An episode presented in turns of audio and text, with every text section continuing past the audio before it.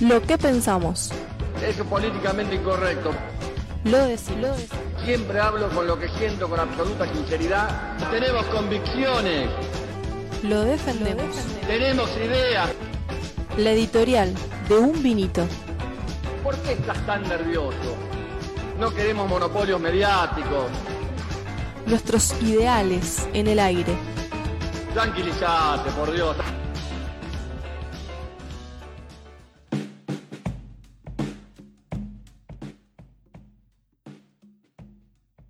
El conformismo.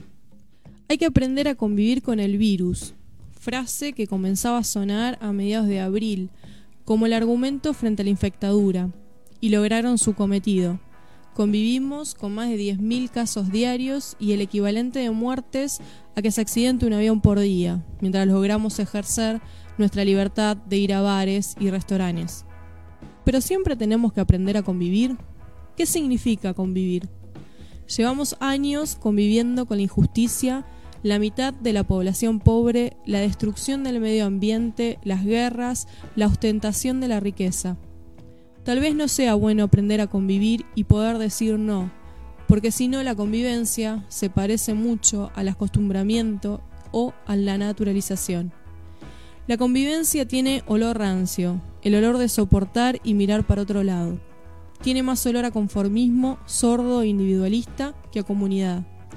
Eduardo Galeano escribió, ¿qué faceta humana nos destruye?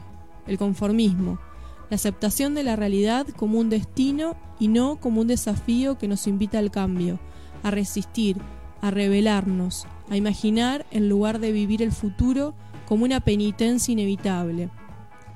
Nos acostumbramos a los pibes revolviendo la basura, a escuelas que explotan por los aires, a jubilados destinados al olvido. Nos acostumbramos al encuentro con la muerte en cada ruta, a comer glifosato. Nos acostumbramos al fracking, a las regalías minerales, a la contaminación del agua, a los incendios. Nos acostumbramos a funcionarios inútiles que se creen audaces poniendo fotografías en Zoom simulando estar presentes. Nos acostumbramos a la fuga de capitales, a hospitales sin insumos, a médicos devastados. Nos acostumbramos a las pibas asesinadas todos los días, al gatillo fácil y a la represión de la policía. Nos acostumbramos al capitalismo y creemos que somos libres. ¿Qué enajenados logró crear el sistema que pensamos que ser libres es transitar las calles sin barbijo, o tener guita para gastar en las vidrieras? ¿O que nos hace creer que el pobre es libre tal libre que elige su pobreza. En un desafortunado, el pobre es pobre porque quiere. La vara de la libertad toca de manera desigual. Las ideas del individualismo, el sábese quien pueda, el hedonismo, los medios bombardean con ese discurso y nosotros aceptamos dócilmente. ¿Es posible una libertad vivida de manera individualista? Estamos convencidos que no. No hay libertad posible que no se consolide en una sociedad con justicia social e igualdad. Y no hay igualdad sin quebrar la costumbre que nos adormece. No hay igualdad sin resistencia, sin hablar con el compañero, el vecino, el amigo, el estudiante. Sin organización estaremos acostumbrados a vivir creyendo que convivimos democráticamente y que somos libres. Les dejamos la pregunta, ¿es esto vida? Bienvenidos una vez más a Un Vinito Radio. ¿Cómo estás, Sebastián? Muy bien. ¿Cómo arrancó fuerte editorial, me parece, no? Arrancó eh, con garra. Yo diría que con indignación y resistencia al mismo tiempo. ¿Cómo hacemos para no acostumbrarnos? O este, creo que es como un sentido negativo de la convivencia, ¿no? Que creo que es necesario para vivir en sociedad pero aprender a convivir con algunas cosas no, está tan bueno. No, y la pregunta me parece interesante, ¿cómo hacemos para no acostumbrarnos cuando eh, el sistema tiene sus eh, habilidades para engatusarte, digamos, ¿no? Te da un poquito de lo que creemos que es, por ejemplo, la libertad, el bienestar, la solidaridad, eh, y nos ha hecho creer que, bueno, acá lo único importante es de las puertas para dentro del hogar y cómo uno se siente sin importar el otro. Lo que radica ahí es una falacia muy grande, porque en la medida en que buena parte de la población no la pasa bien, eh, en menor o en mayor medida todos observamos la conse- o vivimos las consecuencias de eso, ¿no? Bueno, a propósito de las consecuencias, hoy tenemos lamentablemente récord de muertes en Argentina con 429 muertos y eh, alrededor de 13.400 contagios. Eh, 13.482 la cifra exacta. Ah, bueno, superamos a- también el pico de contagios. Eh, sí, por eso estas son las consecuencias de entender la libertad con esta forma bastante... No quiero ser despectivo, pero es un poco tonto, ¿no? Entender la libertad como una cuestión meramente individual, de que si me pongo o no me pongo un barbijo, si me obligan a estar en mi casa no me obligan a estar en mi casa. Pensaba eh, cuando leía el editorial eh, qué cosas también han quedado afuera del editorial. Eh, cuando escucho a los anticuarentena movilizarse y uno de sus argumentos más fuertes es justamente la libertad de circular sin barbijo, a mí nadie me va a decir lo que yo tengo que hacer porque yo si me quiero mover a la casa de fulanito voy a ir a la casa de fulanito. Pensaba también en esa vara injusta, porque seguramente es el mismo sector de la población que cuando los maestros nos movilizamos, las agrupaciones sociales se movilizan, los piqueteros cortan una ruta reclamando por sus derechos, eh, sus condiciones dignas de vida. Fíjate lo que estamos reclamando, ¿no? Condiciones dignas de vida. Son los mismos que exigen que liberen la ruta porque ellos también se quieren movilizar. Entonces la verdad que eh, se sustenta su concepción de libertad en una mirada sumamente estrecha de lo que es la libertad, ¿no? Es su propio ombligo y cómo ellos pueden eh, dirigir su ombligo de un lado al otro sin que el otro le moleste. Bueno, eh, lamento informarles que viven en una sociedad. Eso se ve muy claro también en el reclamo policial, que tantas veces hemos dicho que es completamente legítimo cualquier reclamo salarial, pero muchas personas que apoyaban el reclamo salarial de, de los policías no suelen hacerlo eh, con el resto de los trabajadores, sobre todo estatales, ¿no? Que eh, pesa esa cuestión de, de- de vagos o de que trabajan poco. Bueno, hoy poco se ha visto en las redes sociales apoyo a los enfermeros que en Capital Federal también exigen en este momento mejores condiciones de trabajo y le están exigiendo a la reta eh, por su sueldo y sus condiciones de trabajo y fueron reprimidos por la policía de la ciudad. No hubo mucha indignación, digo, en las redes sociales al respecto, ¿no? No, no, no, no vi cadenas en las redes diciendo todos somos enfermeros, no. Sí, y además policía que jamás reprimió una manifestación anti-cuarentena. Claro. sí reprimió a los que pedían justicia por Maldonado, por Nahuel y por Facundo, pero no, eh, y ahora los enfermeros, pero nunca reprimió los anticuarentena, ¿no? ¿Cuál será la vara para uno y para otro, no? Nos preguntamos. Bueno, creo que acá lo que mm, se plantea claramente es que hay eh, posicionamientos diversos, que bienvenido sea que haya posicionamientos diversos, pero en los posicionamientos diversos también lo que hay es disputa. Y eh, lo cierto es que hay que disputar en el campo popular y hay que disputar en la sociedad toda las concepciones de libertad que queremos que impere. Digamos, yo no quiero que eh, mis estudiantes, mis hijos, mis sobrinos, mis familiares, mis amigos se coman el verso de que la libertad es circular sin barbijo, ir a comprar, tener guita para irme de vacaciones o poder comprarme la mejor camioneta. La libertad es otra cosa. Entonces lo que estamos acá discutiendo es ni más ni menos que una forma de vida también. Bueno, la forma de vida capitalista que nos hizo creer un estilo de libertad que no comparto en absoluto, o vamos acá a resistir y a eh, organizarnos para otra libertad y por lo tanto otra organización social que nos dé la posibilidad de, de vivir la vida libremente como la concebimos nosotros, ¿no? De manera igualitaria. Sí, no hay libertad real o plena si no hay una igualdad material o un Exacto. mínimo de bienestar y material. condiciones materiales de vida que te posibiliten ser libre. Y cuando digo ser libre es tener tiempo para eh, acariciar a tus perros en cuarentena, tener la posibilidad de leer un libro, tener la posibilidad de discutir con el amigo, eh, tener la posibilidad de conocer diferentes lugares, tener la posibilidad de dedicarte a lo que te gusta, eh, distribución de la riqueza. Digamos, la libertad es otra cosa. Bueno, en esta dirección que estás enunciando vos, tuvo lugar el viernes pasado la primera cumbre de la Internacional Progresista, que hemos, la, la hemos compartido en nuestras redes sociales. Eh, no hemos ni hecho ningún vivo ni nada por el estilo porque tuve un error de comprensión y duró solamente el viernes. Yo pensé que duraba viernes, sábado y domingo eh, y el, el día viernes no, no contamos con el tiempo necesario para hacerlo. Pero bueno, ahora vamos a pasar a las noticias internacionales y vamos a ir eh, desmenuzando un poco sobre todo lo que dijo Chomsky lo que dijo Noemi Klein, que bueno, son figuras un poco más destacadas, pero hay varios puntos importantes para discutir. Por ejemplo, una de las propuestas, adelantándonos, es eh, la creación de impuestos a nivel internacional para que la redistribución de la riqueza no sea solo entre los ricos de cada nación con el resto de la población, sino que bueno, los países eh, que más dinero tienen puedan redistribuir de alguna manera esa riqueza con los países que menos tienen. Haciendo un recuento del programa de hoy, vamos a estar conversando eh, con Martín Carrizo de Pariendo una Sociedad. Eh, le mandamos un saludo a todos los compañeros de Pariendo una Sociedad. Eh, con él vamos a estar hablando un poco de la situación internacional, de la situación nacional actual y bueno, en vistas al futuro, qué es lo que hay que hacer y cuál es el posicionamiento y el análisis que hace Pariendo. Muy interesante, por cierto. Vamos a estar eh, dialogando hoy, después de mucho tiempo, con Aníbal Amaya en el cierre del programa. Que me adelantó que tiene un anuncio por hacer. Me muero, bueno. Eh, Cuánta intriga.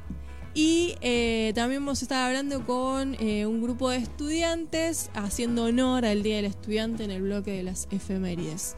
Les recordamos que el programa lo pueden estar escuchando en vivo, en Facebook, en Eustaquio Un Vinito. Le dan un me gusta y lo comparten de paso. Eh, lo pueden estar escuchando en Un Vinito Radio, 1, 2, 3, 4, 5. Después nos pueden seguir. Minito.radio 1, 2, 3, 4, 5. 12345.com. punto com. Eh, nos pueden seguir en Instagram, Un Vinito Radio, en Twitter, eh, Un Vinito Radio 20. Eh, los oyentes de Facebook hoy están duplicando más de la, do- por el doble a los de la radio común, ¿sí? Así que eh, sigue ganando Facebook, a pesar de que habíamos tenido una amenaza de no escucharnos nunca más si transmitíamos solo por Facebook. Para Bueno. participar, obviamente Ah. que se puede opinar de cualquiera de los temas que estemos eventualmente charlando en, en el programa. Si han tenido la posibilidad de escuchar la editorial, obviamente pueden eh, dar alguna opinión sobre la editorial del programa de hoy. Eh, y también eh, una de las consignas que tiramos al aire es... ¿Qué recuerdo tienen de ser estudiante? ¿Cómo recuerdan ser estudiante o si lo son ahora? Eh, y los compartimos al aire, los vamos leyendo. Bueno, vamos a las noticias internacionales.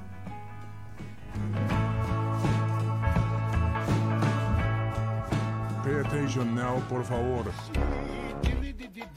Ou seria, quando muito, acometido de uma gripezinha. El régimen de Nicolás Maduro pretendía exportar desde Estados Unidos. Hacia Venezuela, Ou 81 resfriadinho. El régimen de Nicolás Maduro Todos los países el informativo. Pay attention now, por favor. Todos los países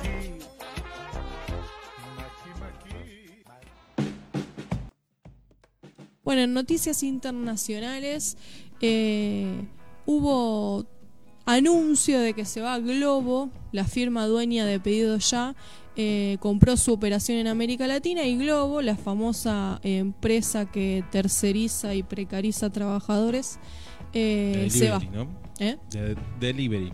De Los delivery, repartos. exactamente.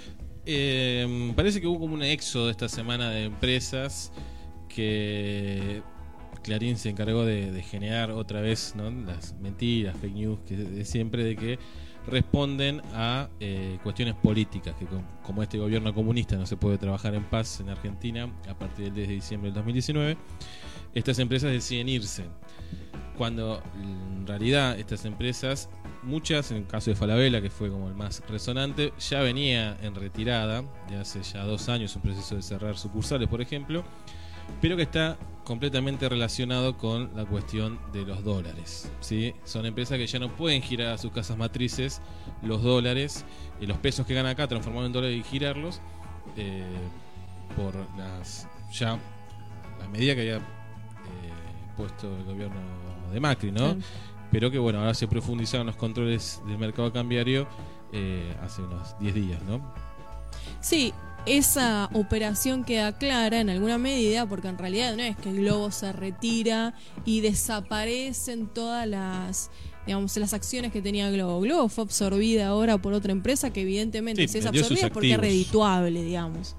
Eh, Eh, pero tiene otros intereses de por medio también Globo, ¿no? el Con problema para los trabajadores de Globo, no así los repartidores, que tienen están tipificados como monotributistas, digamos, son trabajadores directos, ¿no? De- son las maniobras que hacen estas empresas, Eh, pero sí todo lo que tiene que ver con oficina, eh, esos trabajadores están en peligro de perder su fuente de trabajo.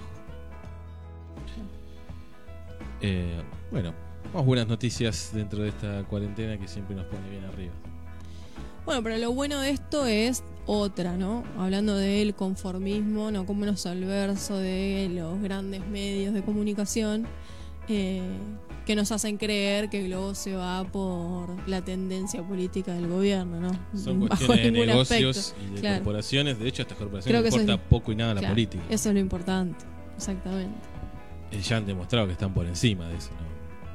No, no tienen mucho problema. Bueno, hemos hablado tantas veces del fondo que tenía la deuda, que tiene la deuda externa argentina, eh, BlackRock, ¿no? Que maneja capitales eh, mayores al PBI juntos, por ejemplo, de Alemania y Francia. Siguiendo con las noticias internacionales, eh, una nota que retoma Infobae, pero eventualmente fue publicada por The New York Times. Una grabación secreta revela las opiniones privadas de ejecutivos del sector petrolero sobre el cambio climático. Algo así como un sincericidio privado que se hizo público, ¿no? Sí, eh, ahora justo eh, tenemos una noticia que tiene que ver con el gran reinicio que está proponiendo el capitalismo a nivel global y la pelea entre eh, el capital, un capitalismo más viejo que está relacionado con las petroleras como eh, locomotora, digamos, y este nuevo capitalismo eh, más joven que son las tecnológicas. Claro, la apuesta a la tecnología de las comunicaciones. si esta filtración no tiene que ver con esa guerra que se está dando entre estos magnates, ¿no? Claro. Eh, Lo que no deja de ser cierto. Ah, no, no, no, obviamente. La, pero bueno, filtración puede ser una operación política, pero el mensaje que se Sí, sí, sí. filtró no deja de tener un halo de verdad, que es la gran contaminación que se produce con la extracción de petróleo. Bueno, las petroleras están tratando, en los últimos años, los que hacen para mejorar su imagen tan negativa que tienen es que a través del gas natural eh, se pueda hacer una transición hacia las energías renovables. Y en esta filtración lo que queda en claro es que no quieren hacer ninguna transición, sino que quieren reforzar Claro. el uso de las energías fósiles. Eh, ven como un enemigo a la energía solar y eólica, por ejemplo. Y eh, lo que confesan de alguna manera en esta grabación es que están quemando el gas natural porque eh, en su valor eh, comparativo con el petróleo es muy bajo. Entonces les conviene más quemarlo que procesarlo y, y utilizarlo como energía. Digamos, tendríamos el efecto negativo del uso del gas natural, pero no el positivo que es eh, el uso de la energía. Qué bárbaro que en un mundo devastado y durante la pandemia, pandemia que es un reflejo de las consecuencias del extractivismo y del desbastamiento de la naturaleza, eh, se estén escuchando, digamos, estas conversaciones. Es evidente que el poder nunca va a entrar en razón y que no hay otra que la resistencia y la organización. Si estamos pretendiendo que el mundo cambie, que el mundo cambie como consecuencia de las medidas políticas y económicas que tomen las corporaciones, el poder, los gobiernos, etcétera, etcétera, bueno, seguimos siendo ilusos y acostumbrándonos a que otros hagan por nosotros. Sí, yo no sé si ellos tienen un plan B, tienen una cápsula espacial o tienen, no sé, una fortaleza en África, no sé dónde. eh, pero si el mundo explota, digamos, para simplificarlo, ellos están dentro del mundo. No, no sé hasta dónde imaginan el límite ambiental. Quizás el límite ambiental eh, a los que tienen condiciones materiales de existencia óptimas y puedan tener un lugar en un recoveco en el planeta Tierra no nos afecte. Por eso digo, debe haber alguna cuestión. Pero yo no creo que sean idiotas que no lo están viendo y nosotros somos unos il- iluminados que sí. Eh, debe haber alguna forma, ya deben haber planeado de alguna manera de que poder seguir viviendo en su ostentación de ricos sin ningún problema mientras siguen explotando y Mm. reventando el planeta. Acercándonos a esta cuestión de las eh, dificultades medioambientales, de las problemáticas medioambientales, salió una nota eh, que justamente se refiere a la crisis ambiental y plantea que Argentina será uno de los países más afectados por la migración climática. Un estudio de científicos internacionales asegura que por ser un país de renta media y con un gran sector agrícola, el país sufrirá una marcada tendencia migratoria. Los países de rentas bajas o altas no se van a ver tan afectados.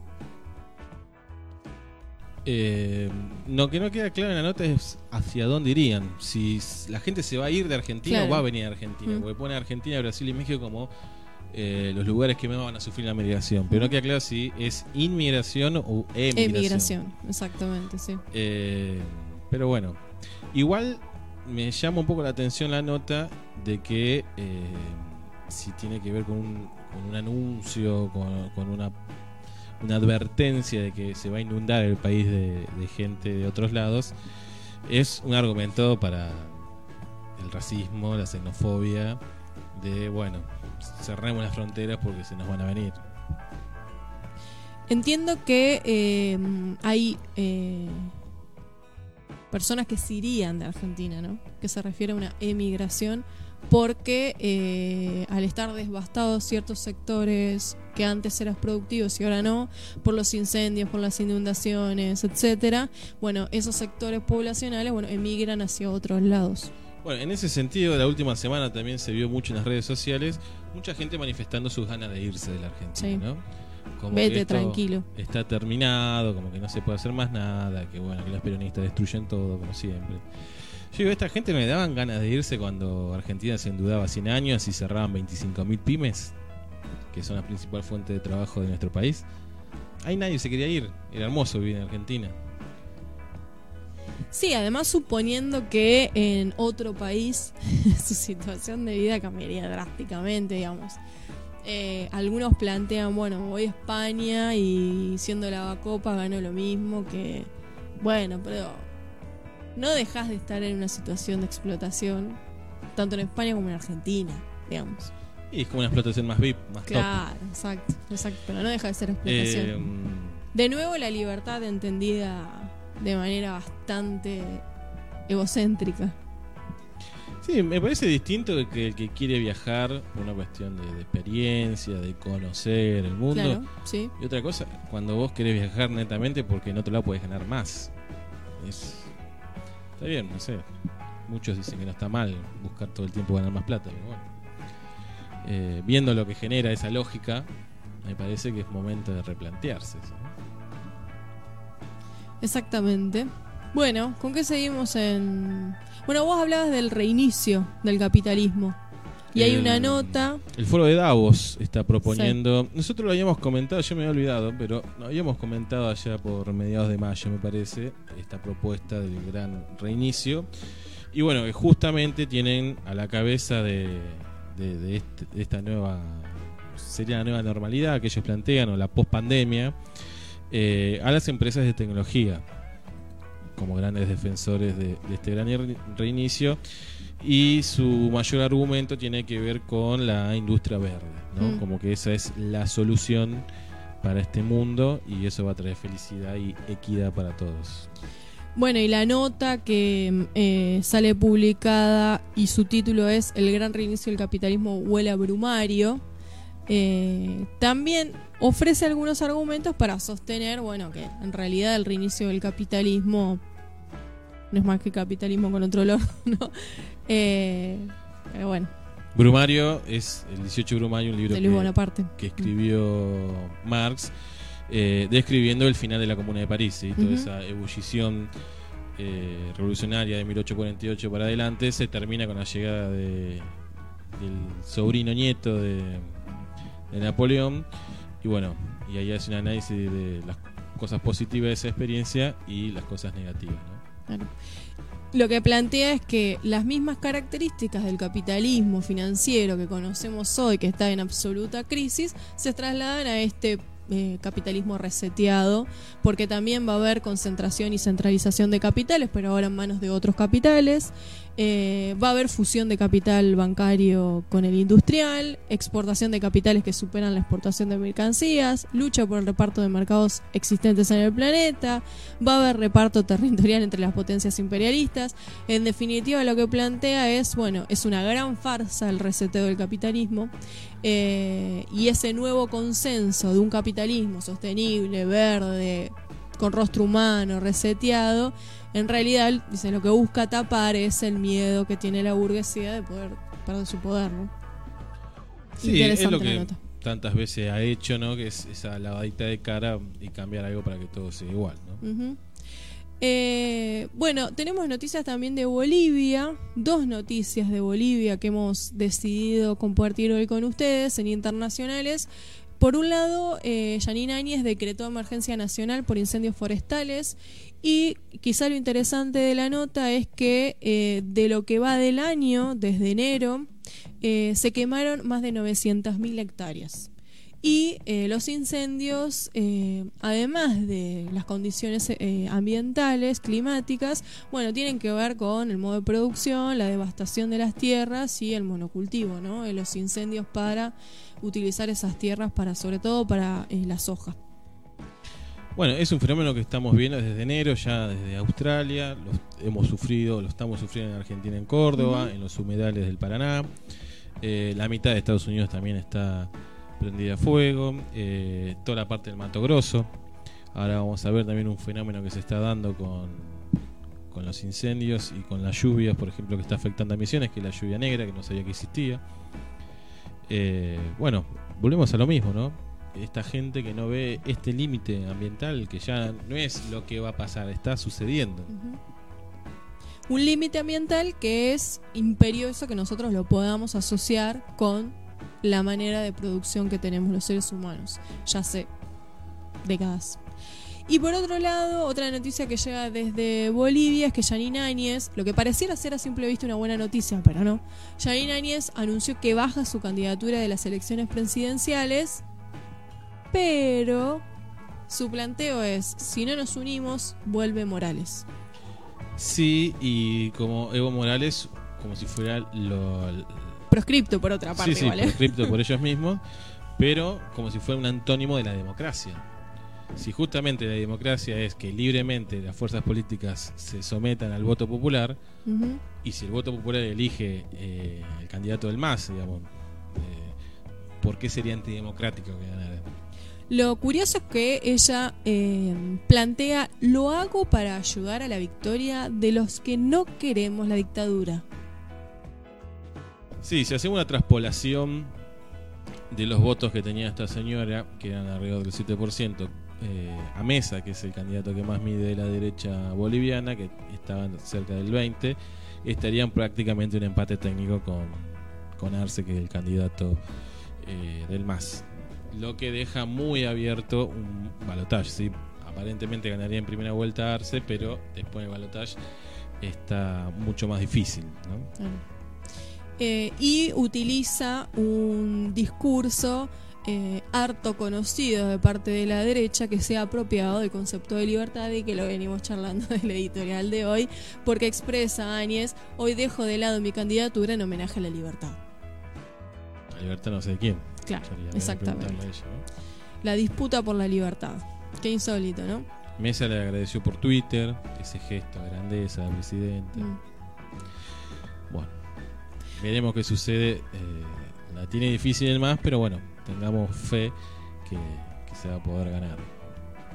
En Ecuador, precisamente en Quito, eh, volvieron las protestas y no fueron, además, no se pudo detener, incluso en una jornada de intensa lluvia. Se levantó el estado de sitio que estaba decretado desde marzo con la excusa de, de la pandemia. Y bueno, y eso posibilitó que distintas entidades gremiales y políticas convocaran a esta manifestación en contra de la flexibilización laboral, la privatización de empresas y bueno, y todas las la receta económica que siempre aplica una y otra vez el neoliberalismo con los resultados que ya conocemos. Eh, sigamos con noticias internacionales. Eh, tenemos noticias, me encanta, de Renault, porque es un ejemplo interesante de que eh, los grandes capitales van a seguir aplicando sus recetas. Sí, y recordemos que Renault fue uno de los beneficiarios del el rescate por parte del Estado, lo que acá conocimos como ATP, ¿no? Eh, y ahora, para devolver el favor de todos los contribuyentes franceses, va planea eh, echar a alrededor de 30.000 eh, Empleados. Lo que al principio estimaban apenas unos 3.000, bueno, se le eh, exageraron las cifras ampliamente y llegarían a 30.000 los eh, empleados que dejarían de tener contrato con, con Renault. Bueno, eso nos lleva a, a pensar, ¿no? Si realmente vale la pena este tipo de políticas de ayuda y si no, bueno, no se necesita realmente avanzar en serio eh, con nacionalizaciones, porque es como que ni por las buenas, eh, dándote una mano a hacer las cosas bien, eh, bueno, lo estás obligando a echarte directamente y que la empresa pase a ser parte de todos los contribuyentes y eso es lo que la están sosteniendo. Eh, hoy que hablábamos de seguramente estos ya tienen asegurado su supervivencia aunque el planeta explote o ya deben estar viendo qué carajo hacer aunque todo se inunde, se incendie, se desbaste. Acá hay una noticia que dice el negocio de los búnker bajo tierra se dispara entre los ricos ante la segunda ola. Sí, La tienen toda pensada. eh, están vendiendo desde 30.000 euros a 2 millones de euros. Un búnker en montañas alemanas que es una ex fortaleza soviética donde se acopiaban armas. Eh, bueno, la nota igual lo plantea, me parece que son unos vivos los que están vendiendo este tipo de seguridad frente al caos que reina en el mundo, ¿no? Vivos como todos los que vienen en el negocio de venta en el sistema sí. capitalista. Pero bueno, El que te hizo creer que esa remera te va a quedar más linda. Sí, Todo- es la, es misma lógica, pero Claro. bueno, acá queda como un poco más expuesta a la miseria porque se están aprovechando del miedo, ¿no? Eh, Y desde el inicio de la pandemia, esas empresas que son empresas de refugio bajo tierra incrementaron sus ventas. sí, de hecho uno se llama Vivir, creo. Me muero. Eh, por eso digo que por ahí queda un poco más expuesta a la miseria de, estas, de estos comerciantes. Eh, y habría que ver quiénes son sus clientes, porque si son ricos excéntricos, bueno, de última, qué sé yo. El tema es que no, es- no haya muchas familias que están haciendo un esfuerzo sobrehumano para poder adquirir ese búnker pensando que eso lo va a salvar de cualquier eh, apocalipsis, ¿no? Mm. Porque ellos mismos dicen que si bien el coronavirus por sí mismo no genera un apocalipsis, pero las consecuencias de la pandemia puede generar ¿no? un quiebre de la civilización. Es eh, el arca de Noé de hoy en día. Sí, así Lo- te lo venden. Sí. eh, pensaba que, digamos, todos los que adquieran, ¿no? Tanto los que lo venden, pero bueno, sobre todo yo diría que los que lo adquieren. Estos búnker para sobrevivir a una pandemia, a una catástrofe, etc. Eh, ¿Cómo sigue siendo la respuesta individual y el resguardo de uno mismo y de la familia, ¿no? Eh, los que, lo, que nos mueve. No hay ahí una salida colectiva. No hay pensar, bueno, esperen, yo puedo en alguna medida eh, limitar el desbastamiento. Yo tengo que poder mirar para otro lado que no sea mi propia mi propio séquito y comprar un refugio bajo tierra. Ahí la respuesta sigue siendo la respuesta individual. Sí, sí, obviamente. no- es que es una política de Estado o el reclamo de una política de Estado de construyamos búnker para todos, ¿no? Hmm. Eh, y que los búnkers se puede evitar si justamente el sector popular se organiza, ¿no? Claro. Porque no hay quiebre de la civilización Sí, sí, sí. si pasara eso, ¿no? Bueno, sigamos con noticias internacionales. Lluvia negra por los incendios forestales cerca de la frontera con Misiones. Bueno, justo decía que yo no conocía que existía ese fenómeno, pero bueno, partículas de humo Claro. de los incendios se mezclan con las nubes eh, y que generan las precipitaciones y bueno, y eso hace que caiga lluvia negra Que o obviamente de un color puede muy tener oscuro. Compuestos tóxicos, que es la, la gran problemática. Exactamente, que muchas comunidades del sur de Brasil y de, del noroeste, estoy diciendo bien, no, noroeste argentino, eh, se proveen de agua a través de las precipitaciones porque son muy frecuentes. Claro. Eh, como una cosa lleva a la otra y nuestro ejercicio crítico tiene que ser no pensar que los hechos son aislados, de que bueno, se terminó el incendio, digamos, ¿no? Y, y no, primero no sé ni por qué se produce, segundo tampoco conozco sus consecuencias y no podemos silvanar un incendio con una lluvia, con una enfermedad, supongamos, ¿no? Eh, cómo nos cuesta hilvanar y cómo es tan necesario al mismo tiempo hacer ese entretejido para comprender la situación actual de manera justamente compleja. Sí, eh, volvemos a lo mismo del principio, ¿no? ¿Cómo puede ser que no, no se tome conciencia de los que están generando este límite ambiental, de que ya no, no va más, ¿no? Pero bueno, justamente están comprando bunkers, ¿no? Claro. Bueno, antes de seguir en Facebook, eh, Norma, a la que le mandamos un saludo enorme, nos manda un super corazón.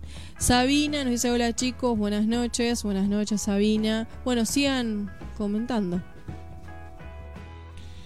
Eh, nos queda ahora eh, la parte de justamente Del internacional. de la internacional progresista. que planteó Noemi Klein, que planteó Chomsky. Fue interesante, si alguno tuvo la posibilidad de escucharlo, fue bastante interesante. Bueno, Klein justamente lo que plantea es el tema de del límite ambiental y de cómo hay que ir generando nuevas políticas para salir de, de esta lógica de, de la forma de producción, de que tiene que ser todo rápido, masivo y, que la salida también tiene que ser rápida y que eso es una trampa que están usando los mismos poderosos eh, justamente para que no tengamos el tiempo necesario de pensar y organizarnos y poder plantear una alternativa. Me pareció muy interesante cuando eh, Naomi Klein se refiere a la normalidad. Que nosotros solemos decir, bueno, cuando se termine la pandemia queremos volver a la normalidad. Y ella, en pocas palabras, pero de manera muy atinada y clara, plantea, la normalidad no es otra cosa que una crisis permanente. Sí, sí, la Y normalidad que teníamos palabras, antes claro, era horrible. uno recuerda, ¿no? En los pocos años de existencia, si uno quiere, o cada cual lo podrá hacer en la cantidad de años de existencia que lleva en este planeta, la cantidad de crisis sistemática por la que hemos atravesado. Entonces, la normalidad son crisis permanentes. Bueno, eh, Chomsky lo que plantea es una cuestión de que hay una especie de, de batalla, ¿no? Y me gustaría leer uno, un fragmento de... eh, eh, eh, ya lo estoy encontrando. Les recordamos que se pueden afiliar al Internacional Progresista mientras acá el compañero busca su párrafo. Les recordamos que pueden participar en Facebook eh, del programa de hoy. Que después de Nacionales vamos a estar charlando eh, con Martín Carrizo de Pariendo una Sociedad. Le mandamos un saludo a todos los compañeros de Pariendo. Chomsky nos dice, dos internacionales dividen al mundo. Una es de los estados, la otra de los movimientos populares. Cada una es una representación de las fuerzas sociales en juego. Son una imagen de los mundos que podrían emerger después de la pandemia. Una quiere construir una versión aún más dura del neoliberalismo, aumentar la vigilancia y el control.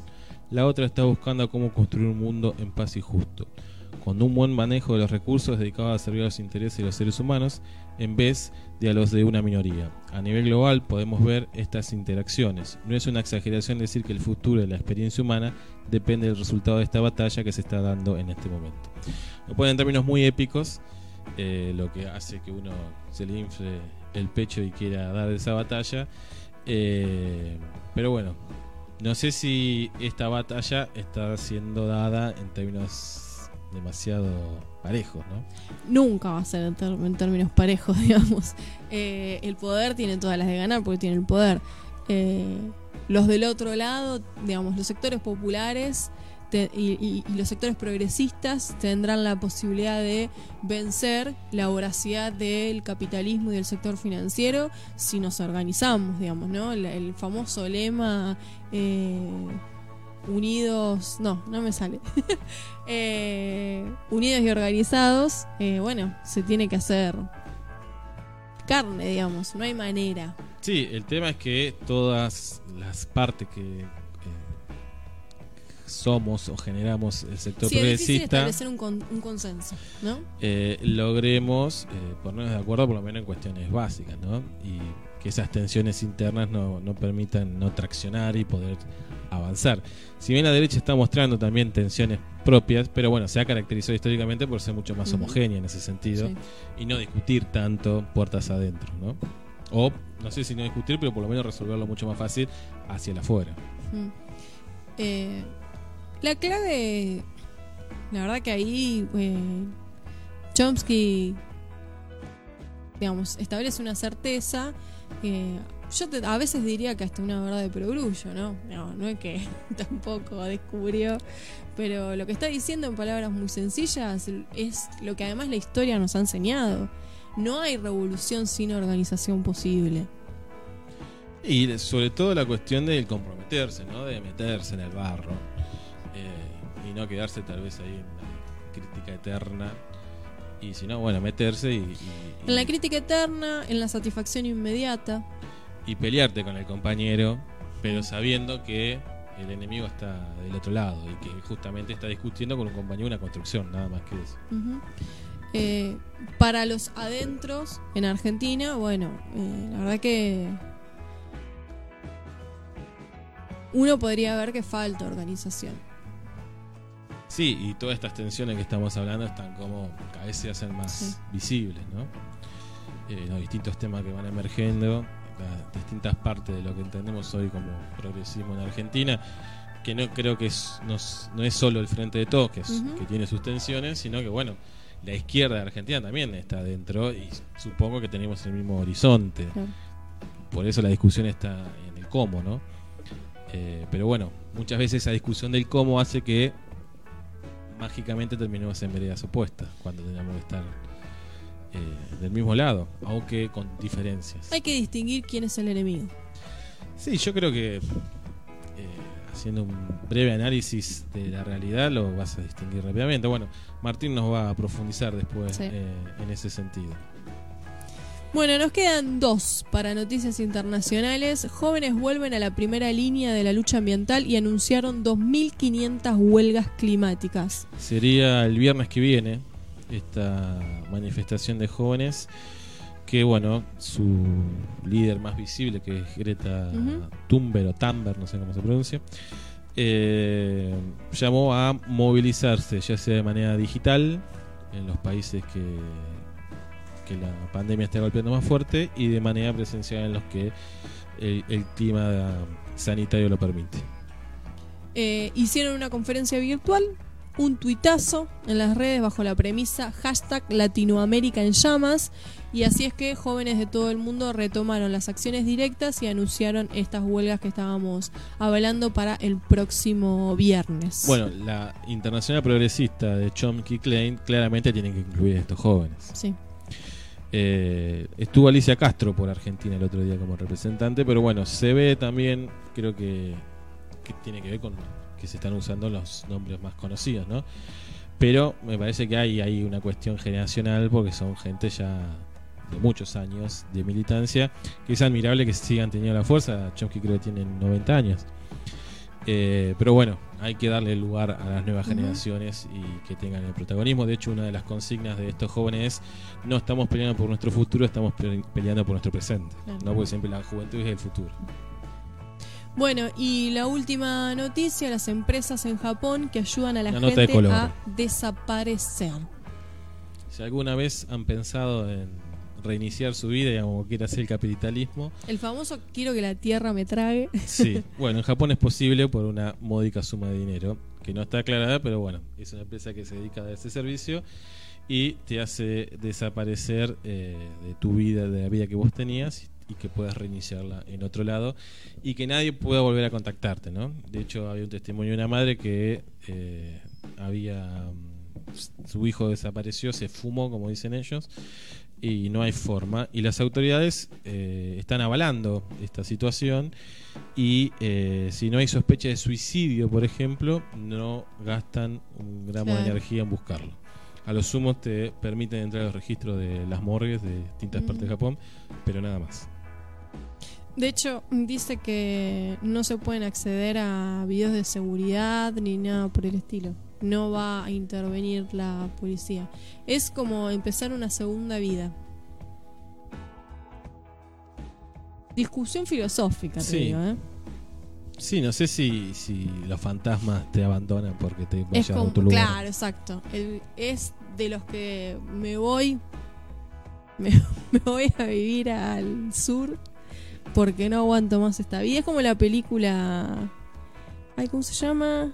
Eh, buah, mira si me va a salir en este momento. Eh, que se va de viaje él solo y su The conclu- Wild. Into the Wild y que su conclusión es, bueno, la felicidad solo es verdadera cuando es compartida. Eh, pero es una especie así, bueno, con una negación total, pareciera ser esto. Como no me aguanto, inicio una nueva vida sin ningún, que no es ningún vínculo, es ningún vínculo de los que tengo hasta ahora. Claro. Sí, sí, sí. Golpe bajo para los que quedan, ¿no? Sí, suena medio a venganza, ¿no? En algún momento como revancha, no sé. Pero bueno, cada uno con sus temas, ¿no? Pero es una nota interesante, yo diría que es una nota interesante para eh, el dúo psicoanalítico de un vinito. Sí, sí, sí. Tiene que ver también mucho con la cuestión de la época, ¿no? Este posmodernismo y la liquidez de los vínculos Sí. también, ¿no? La satisfacción inmediata, por eso hay algo que, ay, no puedo, no me aguanto, listo, ¿cómo lo resuelvo? Ah, desaparezco. Bueno, lo tenés a disposición.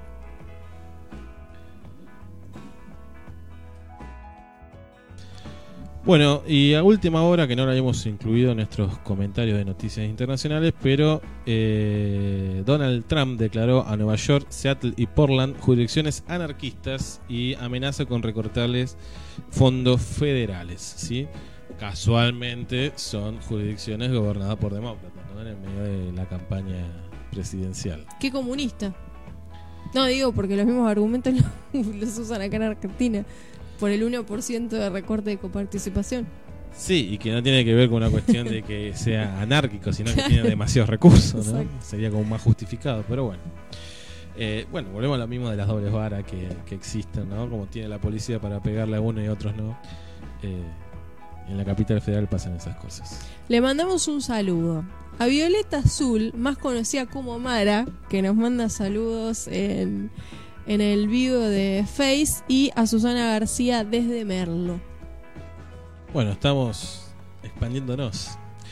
De hecho, sumamos tres suscriptores en YouTube y Vamos. seguimos intentando llegar a los mil, así un vinito se monetiza. Les recordamos que pueden suscribirse a nuestro canal de YouTube. Bueno, vamos a escuchar una canción y volvemos con las noticias nacionales, así en síntesis rápida, así nos puede entrar todas las dos horas.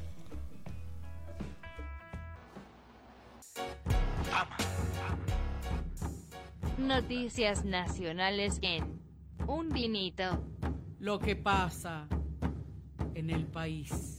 Queremos ser Valenzuela, queremos ser libres.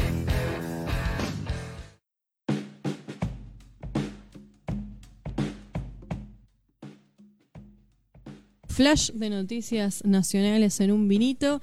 Arrancamos con eh, la situación del dólar en Argentina. Recordarán ustedes que eh, la semana pasada, si no fue más, pierdo la noción del tiempo. eh, bueno, se anunciaron medidas en relación al dólar, que es el incremento del 35% ahora ante la compra del dólar.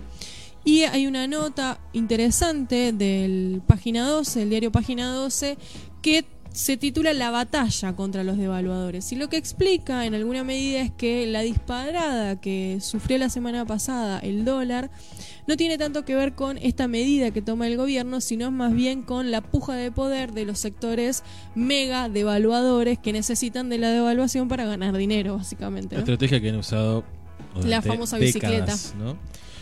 Eh, que cada tanto necesitan esas mega devaluaciones para concentrar y duplicar sus fortunas de manera casi mágica.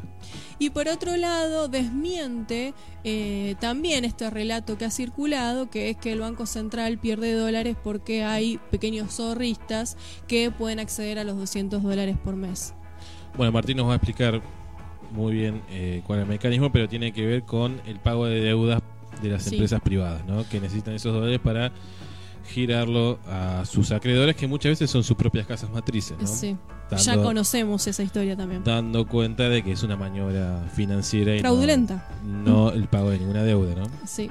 Bueno, hubo, bueno, y refieren, para desmentir este relato que se ha instalado, eh, un informe que elaboraron Claudio Lozano y Alejandro López Mieres. Eh, en los primeros siete meses del año, lo que el Banco Central perdió en reservas para atender las compras de ahorro para atesoramiento ascendió a 1.826 millones de dólares.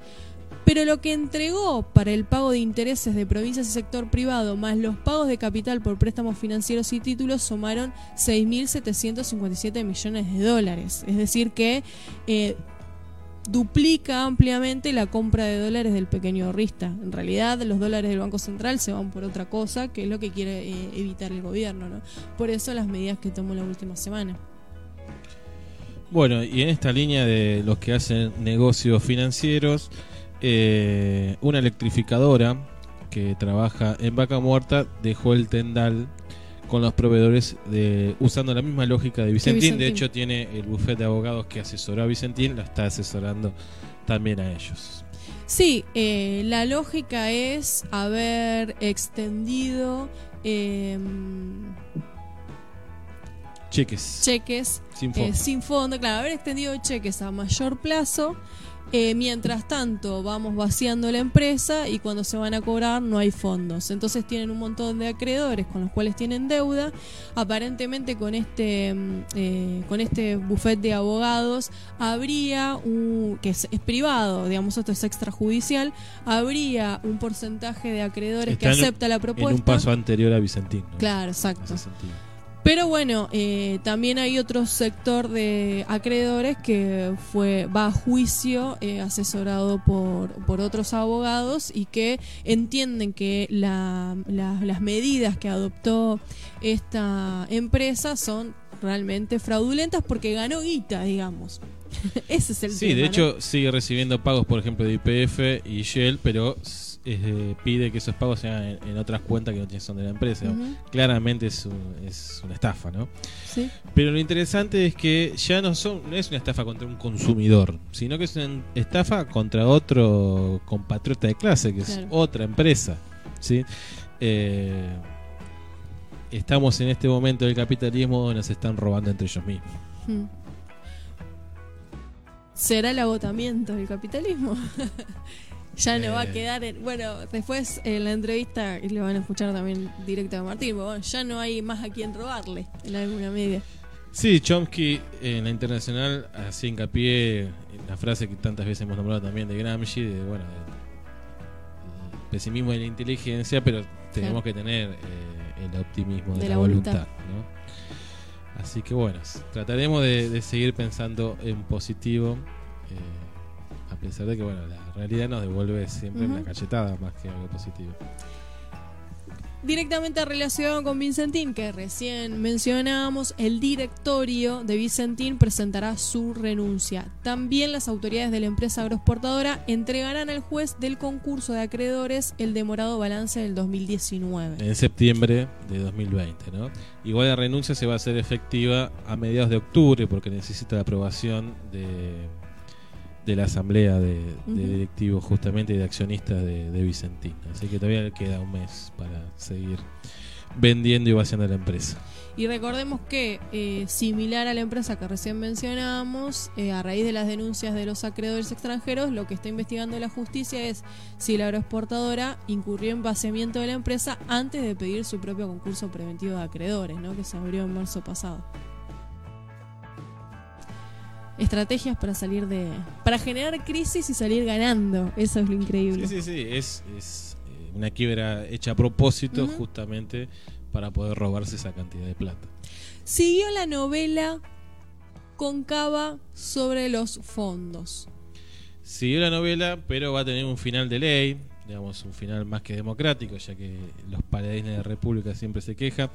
De hecho, el propio Rodríguez Larreta suspendió la presentación frente a la Corte Suprema por estos puntos de coparticipación que el gobierno quiere dirigir a la provincia de Buenos Aires, que está percibiendo ahora la capital federal.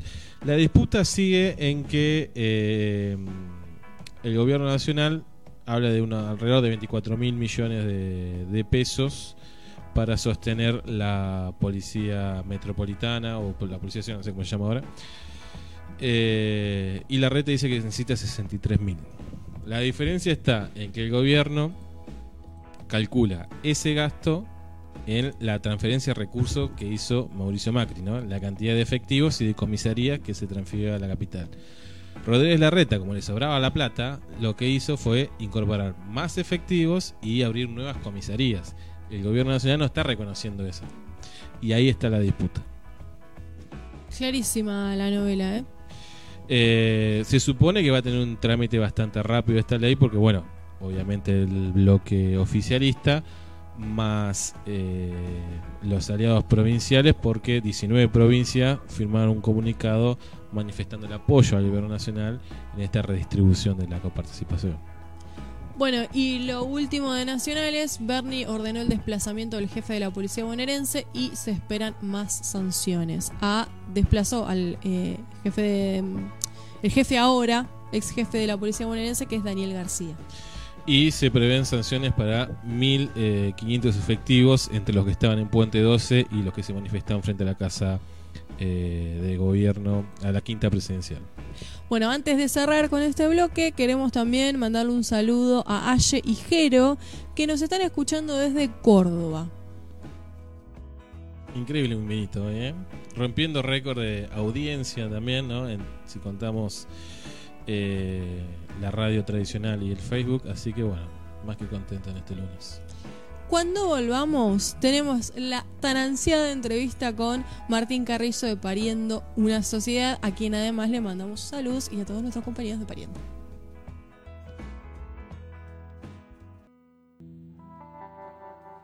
¿Cuál es nuestro destino? ¿Nacimos para morir? ¿Habrá una revolución? ¿O debemos ser elfos? Boca, ¿qué es la realidad? ¿Somos los únicos en el universo? El amor es vida. ¿Podemos aprender? ¿La izquierda o las izquierdas? ¿Derechos humanos para animales? ¿El autor y la obra? ¿Es lo mismo? ¿General San Martín o General Aguilar?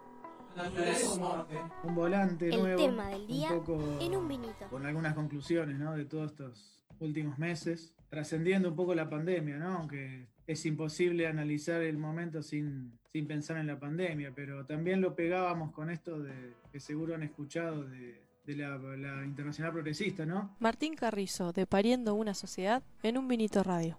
y el discurso de Chomsky, sobre todo, que, este, que trasciende ampliamente la- el tema de la pandemia, ¿no? Si bien lo pone como uno de los, de los detonantes o de, los, de las tres crisis que él habla, en realidad él está hablando de, de- la situación general, ¿no? Y me parece que ahí es donde, donde por ahí coincidimos un poco con esa mirada, donde estamos en un mundo que no, un sistema que ya no puede, no está dando respuestas, ¿no? No está dando respuestas y eso lo vuelve ese momento en donde el sistema empieza a, a dejar de dar respuestas, no para las zonas periféricas como por ahí podíamos caracterizar en los- las décadas pasadas, sino que esa crisis aguda ya llega al primer mundo y llega a, a Estados Unidos y llega a Europa, este, que por ahí la primera expresión de, no sé si ustedes se acuerdan, pero antes de la pandemia eh, habíamos estado viendo que que habían caído todas las bolsas y que Wall Street lo habían cerrado las operaciones varios días seguidos por las caídas, ¿no? Creo que cuando cae un 7% en el mismo día lo cierran las actividades y reabren al otro día y hubo varios, varios eventos consecutivos de eso. Cayó el petróleo. Análisis de la situación actual. Martín Carrizo, de Pariendo una Sociedad. Todas derivaciones de lo que nosotros venimos viendo como crisis de sobreproducción. ¿Qué significa eso? Y sobra el petróleo. Y si sobra el petróleo y sobra todo lo que fabricamos con el petróleo, que es la principal energía para, para producir todo eso, en donde se empieza, todo lo que producimos empieza a no venderse y eso traba todo. Porque en última instancia la ganancia del capital se realiza cuando se vende lo que produjo, ¿no? Ahí cierra el círculo. No lo cierra ni cuando extrae a mansalva los recursos como lo hace, ni se cierra cuando el, industrial, digamos, entre comillas, la gran industria y, eh, las grandes, los grandes nichos de, industriales de hoy, que ya no son en todo el mundo, sino que hay nichos, hay zonas simplemente que, que donde se concentró todo eso, eh, eso, eso fabrica, sigue fabricando y sigue vendiendo. Ahora eso después entra en un comercio internacional. Y el comercio internacional necesita un mercado solvente.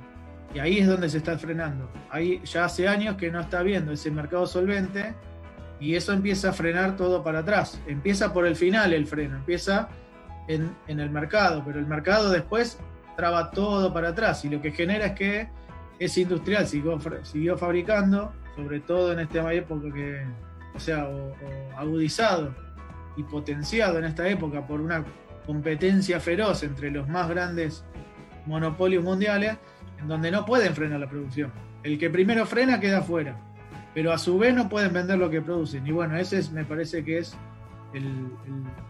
lo que nos trajo hasta acá.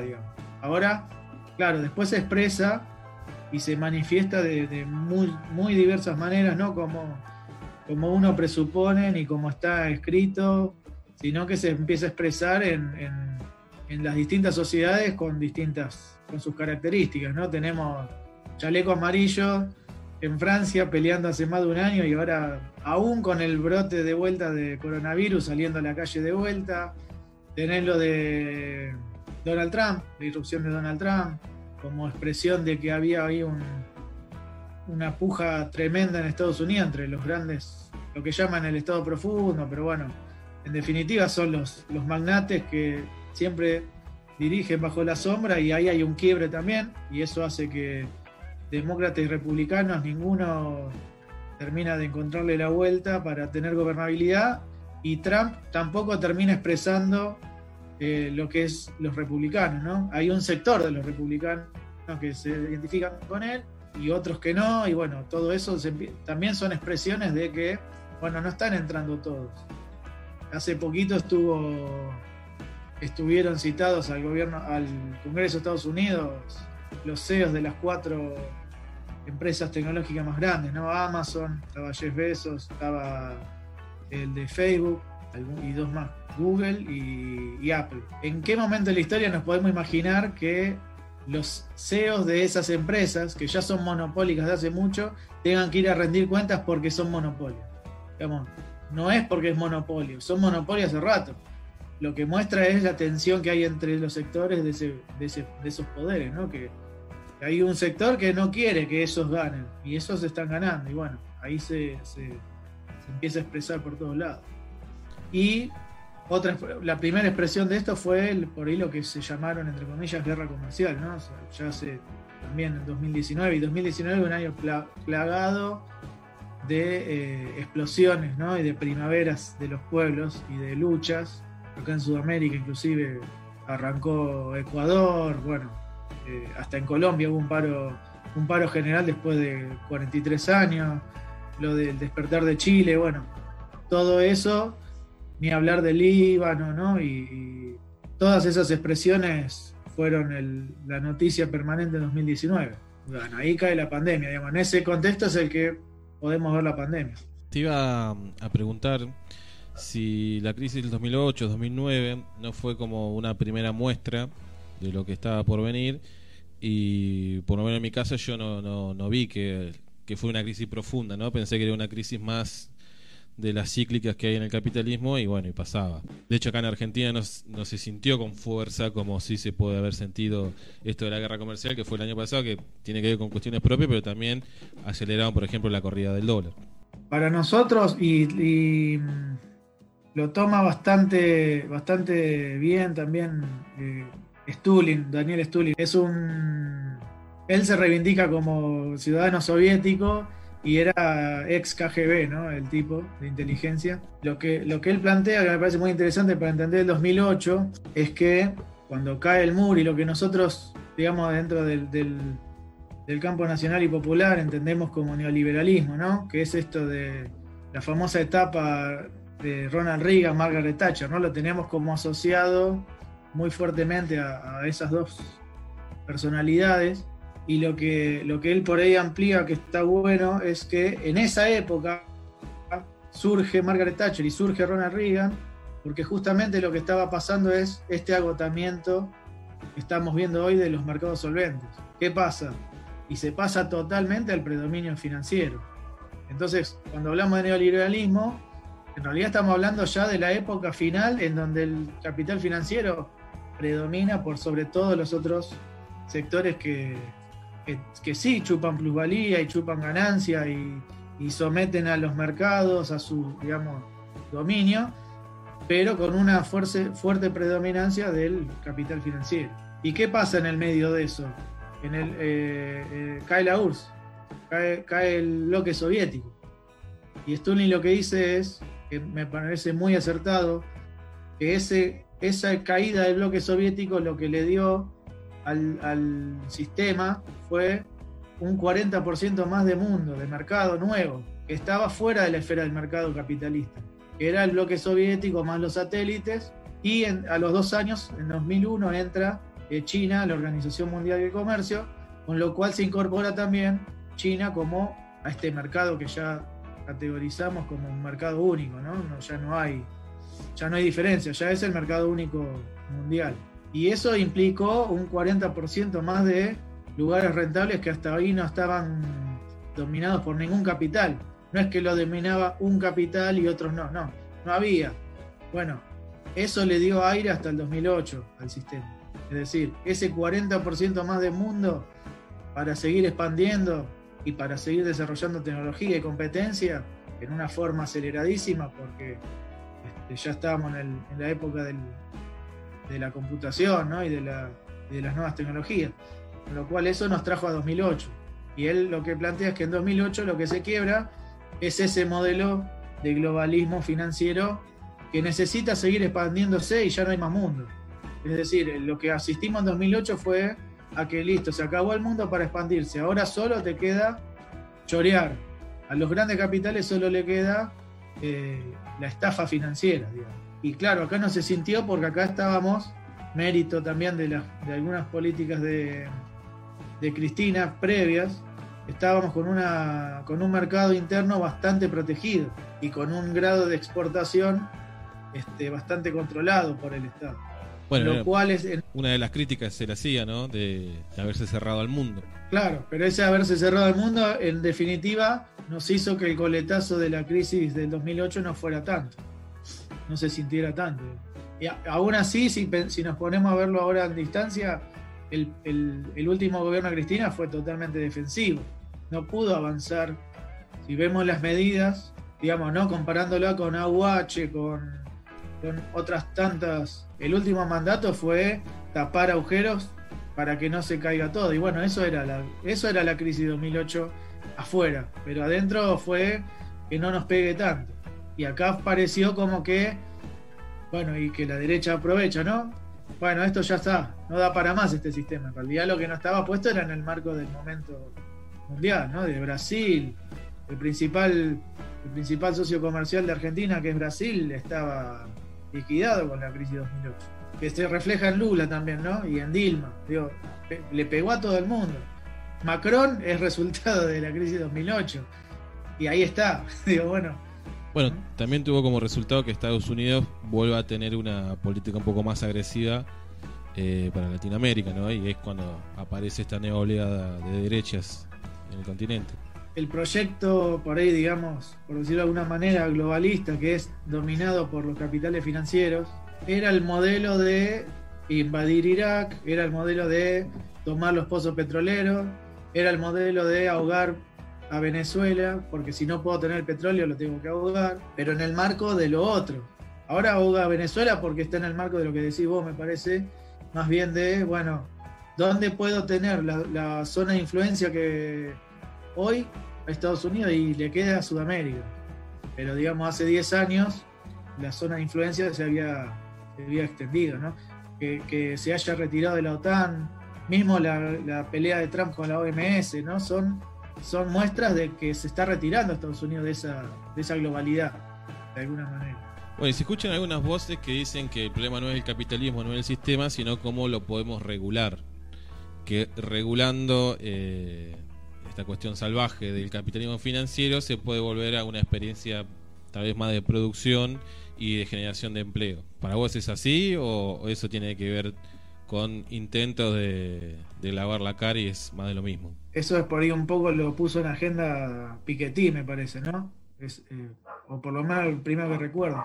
Eh, mira, para nosotros, justamente el volante tiene que ver con eso, ¿no? Porque viene a colación de lo que dijo el, eh, Alberto Fernández. él dijo, bueno, cuando el, cuando el gerente financiero tiene más predominancia que el gerente comercial, tenemos un problema. Como que lo pone de alguna manera en estos términos, ¿no? Que vos planteás, decir, bueno, mira, tenemos que corrernos un poco lo financiero, porque lo financiero es malo, y volver más a la producción, a lo comercial. Y sí, para, a ver. El posicionamiento de pariendo una sociedad frente a la crisis del capital financiero. ¿Cuál es, cuál es la posición nuestra frente a eso? Para nosotros no hay posibilidad de volver atrás porque, eh, por, por muchas de las cuestiones que ya expliqué, ¿no? Tiene que ver con la forma en que producimos y una crisis de sobreproducción en un mercado único, en donde ya si necesitas nuevos mercados hay que ir a la Luna, hay que ir a Marte. Acá no lo vamos a tener. Y, y aún desarrollando África es tan chiquito que, digamos, sería años eso de aire. No, no, no le da respuesta a, las magnitudes de capitales que estamos hablando. Estamos de acuerdo en que el, el problema principal que tenemos es que el capital financiero no solo es capital, sino que es parásito. Es un capital que succiona y no aporta nada porque en última instancia el capital industrial es el que pone en movimiento y el que desarrolla este, la producción, la tecnología, empuja de alguna manera con su desarrollo, empuja el desarrollo eh, en, en, algún aspecto social atrás de él. Ahora el capital financiero no empuja nada, solo succiona. Digo que esto que explicas vos del capital industrial es donde se sentaba el estado de bienestar de mediados del siglo XX. Claro, pero, ¿qué pasa? A eso iba. El, el capital financiero no, no, adquiere el lugar que tiene hoy de la nada, sino que venimos de, del feudalismo, pasamos al, al mercado y, y al Estado o a la sociedad, digamos, que conocemos hoy como, como capitalismo, ¿no? Y ese mercado en donde había libre competencia, en algún momento se transformó en monopolio pero porque no puede ser de otra manera. No puede surgir primero el monopolio que el libre mercado, no. Surge el libre mercado y del libre mercado viene el monopolio. ¿Por qué? Porque la, misma, el mismo comercio va haciendo que se concentre la riqueza y que gane el más, el más grande. El pez más grande se come el más chico en la competencia y eso termina en última instancia generando la política de los monopolios ¿no? en la sociedad. Y el monopolio está íntimamente ligado con el capital financiero. ¿Por qué? Porque el monopolio empieza a acumular más que nadie. O sea, el, carácter monopólico a su vez acelera esa acumulación de riqueza en pocas manos. Y la acumulación de riqueza no vuelve toda la producción. Vuelve una parte. Ahora la otra parte, ¿qué hago? Y la pongo en, compro acciones de otra empresa, compro, especulo en la bolsa, eh, me convierto en un usurero y doy préstamo, digo, en la forma que sea, ese capital financiero es devenido de la expansión monopólica en el mismo mercado. Es decir, tenemos un árbol que viene porque está porque alguna vez fue semilla. No podemos volver a, digamos, no puede ser semilla de vuelta. Cuando Cuando planteamos volver a lo industrial, implicaría que no haya monopolios, que es, digamos, una posibilidad de desarrollo. ¿Y cómo haces para erradicar los monopolios? ¿Con impuestos? No. ¿Con impuestos a a la renta financiera? Hoy, hoy escuchaba un, no sé si lo escucharon, a Esbatela, que era el ex titular de la UFI, creo, eh, con Cristina. Y después les paso, el link está muy interesante. Y estaba hablando ahora del tema del cepo, ¿no? Eh, que tenemos ahora. Y tiraba un dato que es terrible. Lo digo rápido para que es más algo más particular de Argentina, pero por ejemplo, él ponía el ejemplo del HSBC. HSBC, Argentina, tomó créditos con, en, la época de Macri, ¿no? Previa desregulación total del, del, del movimiento de capital. Toma créditos con HSBC eh, central. A tasa 0, algo, nada, ¿no? Con eso compraron, con esos dólares que llegaban como crédito, los cambiaron ellos mismos como banco, ellos mismos, y lo compraron en LEVAC en ellos mismos. Y la LEVAC le daba un 70, 70 y pico por ciento anual. Es decir, que ellos mismos sacaron sus pesos de sus préstamos locales, se compraron los dólares, compraron las LEVACs que ellos tenían, los dólares les quedó y los volvieron a fugar afuera, porque los dólares quedaron adentro del banco en esa maniobra, compraron las LEVACs, iban cambiando las LEVACs, con lo cual les explica, no sé bien cómo es la cuenta, pero les daba entre un 20 y un 30% anual de, de interés en, de ganancia en dólares, y él dice es una tasa de rendimiento inédita, única en, en todo el mundo. No hay tasa financiera de 20-30% en dólares. Martín Carrizo, de Pariendo una Sociedad, en un Vinito Radio. Y ahora los tipos necesitan dólares para pagar esa deuda con su casa matriz que está en dólares. Y, él decía, de lo que se perdió en los últimos meses, o en el último mes, no me acuerdo cómo era la cuenta, pero de los dólares del Banco Central, por lo cual se ve obligado a cada vez poner más firme el tema del cepo cambiario, 1.200 millones de dólares lo compraron los pequeños ahorristas, a los cuales Brito, que es el CEO de HBC, le echa la culpa de que no, es culpa de que la gente común compra dólares. Pero las corporaciones, dentro de, las cuales está él, la maniobra de él, se llevan 6 mil millones de dólares. Es decir, le estamos pagando la bicicleta financiera que hicieron cuatro años, que les dio una renta inédita en todo el mundo. Entonces, yo no lo, no lo podemos regular eh, con impuestos eso. Ese sector tiene que desaparecer, porque ese es el principal freno de que se desarrolle el país. No, no, no hay forma que ellos puedan hacer eso y pretender que además tengamos salud, educación. Está puesto muy evidente, muy, muy contrapuesto. Por eso digo lo de Piketty y, otros que hablan de, de por ahí ponerle impuestos o regular de alguna manera la actividad financiera, es como, no sé, querer, querer dominar la jaula de los leones con otro león. Se va a convertir en eso, ¿no? Es como que el mismo sistema está dominado por ellos. Lo tenés que correr. Correrlo implica una lucha. Una, bueno, ¿cuál es la caracterización que ustedes hacen de la situación argentina? Y en función del diagnóstico eh, del mercado internacional que ustedes hacen, cómo se sigue de acá en adelante, ¿no? Si uno quiere organizar alguna resistencia, por dónde ir. Con respecto a la situación argentina, bueno, un poco esto que hablábamos, ¿no? Cualquier proyecto que pretenda ir hacia adelante, digamos, y de, porque ¿quién va a pagar el desarrollo? Estamos todos de acuerdo que decimos, sí, hay que desarrollarnos como país. Y sí, va a estar de acuerdo todo, todos los sectores vamos a acordar. Ahora, ¿quién paga eso? ¿Cómo se paga eso? Nosotros hicimos hace poquito eh, una cuenta, una ciudad, por ejemplo, de alrededor de 40.000 personas, hoy estaría costando eh, alrededor de mil millones de dólares. Urbanizada, con dos escuelas y un hospital. Es decir, que en la época de Macri se llevaron 66 ciudades para 40.000 personas. Cuando nosotros tenemos la ciudad, ahora con el coronavirus lo pudimos ver, cantidad de gente hacinada sin agua, viviendo como el culo, pero además sin agua. Es muy claro el límite, digo, me parece que la situación argentina requiere cortar de cuajo con ese sistema, con ese circuito en donde el capital financiero hace lo que quiere. ¿no? lo decimos no solo nosotros, nosotros sacamos, tenemos escrito una propuesta eh, sobre, la, sobre el sistema financiero, ¿no? que, en donde explicamos por qué la única salida es, en definitiva, que eso quede en manos del Estado. No puede haber, no puede haber un, nadie, que, un tercero que, decida en, entre la salida y entrada de dólares. Digamos, el comercio exterior y, y, todo lo que tiene que ver con el Banco Central, el Banco Central no es del Estado. Digo, todas, esas, todas esas cuestiones tienen que estar en manos de estatales. No hay otra. En donde vos le dejás medio eh, un espacio así, chiquito, como decía el Che, a, ellos y se llevan todo por ahí. Lo, otro paradigma fue lo de Vicentín, ¿no? En Vicentín vimos todas las maniobras, desde que no pesan lo que exportan. O sea, el Estado le cobra eh, las, retenciones en base a una declaración jurada y no en base a pesar lo que está saliendo.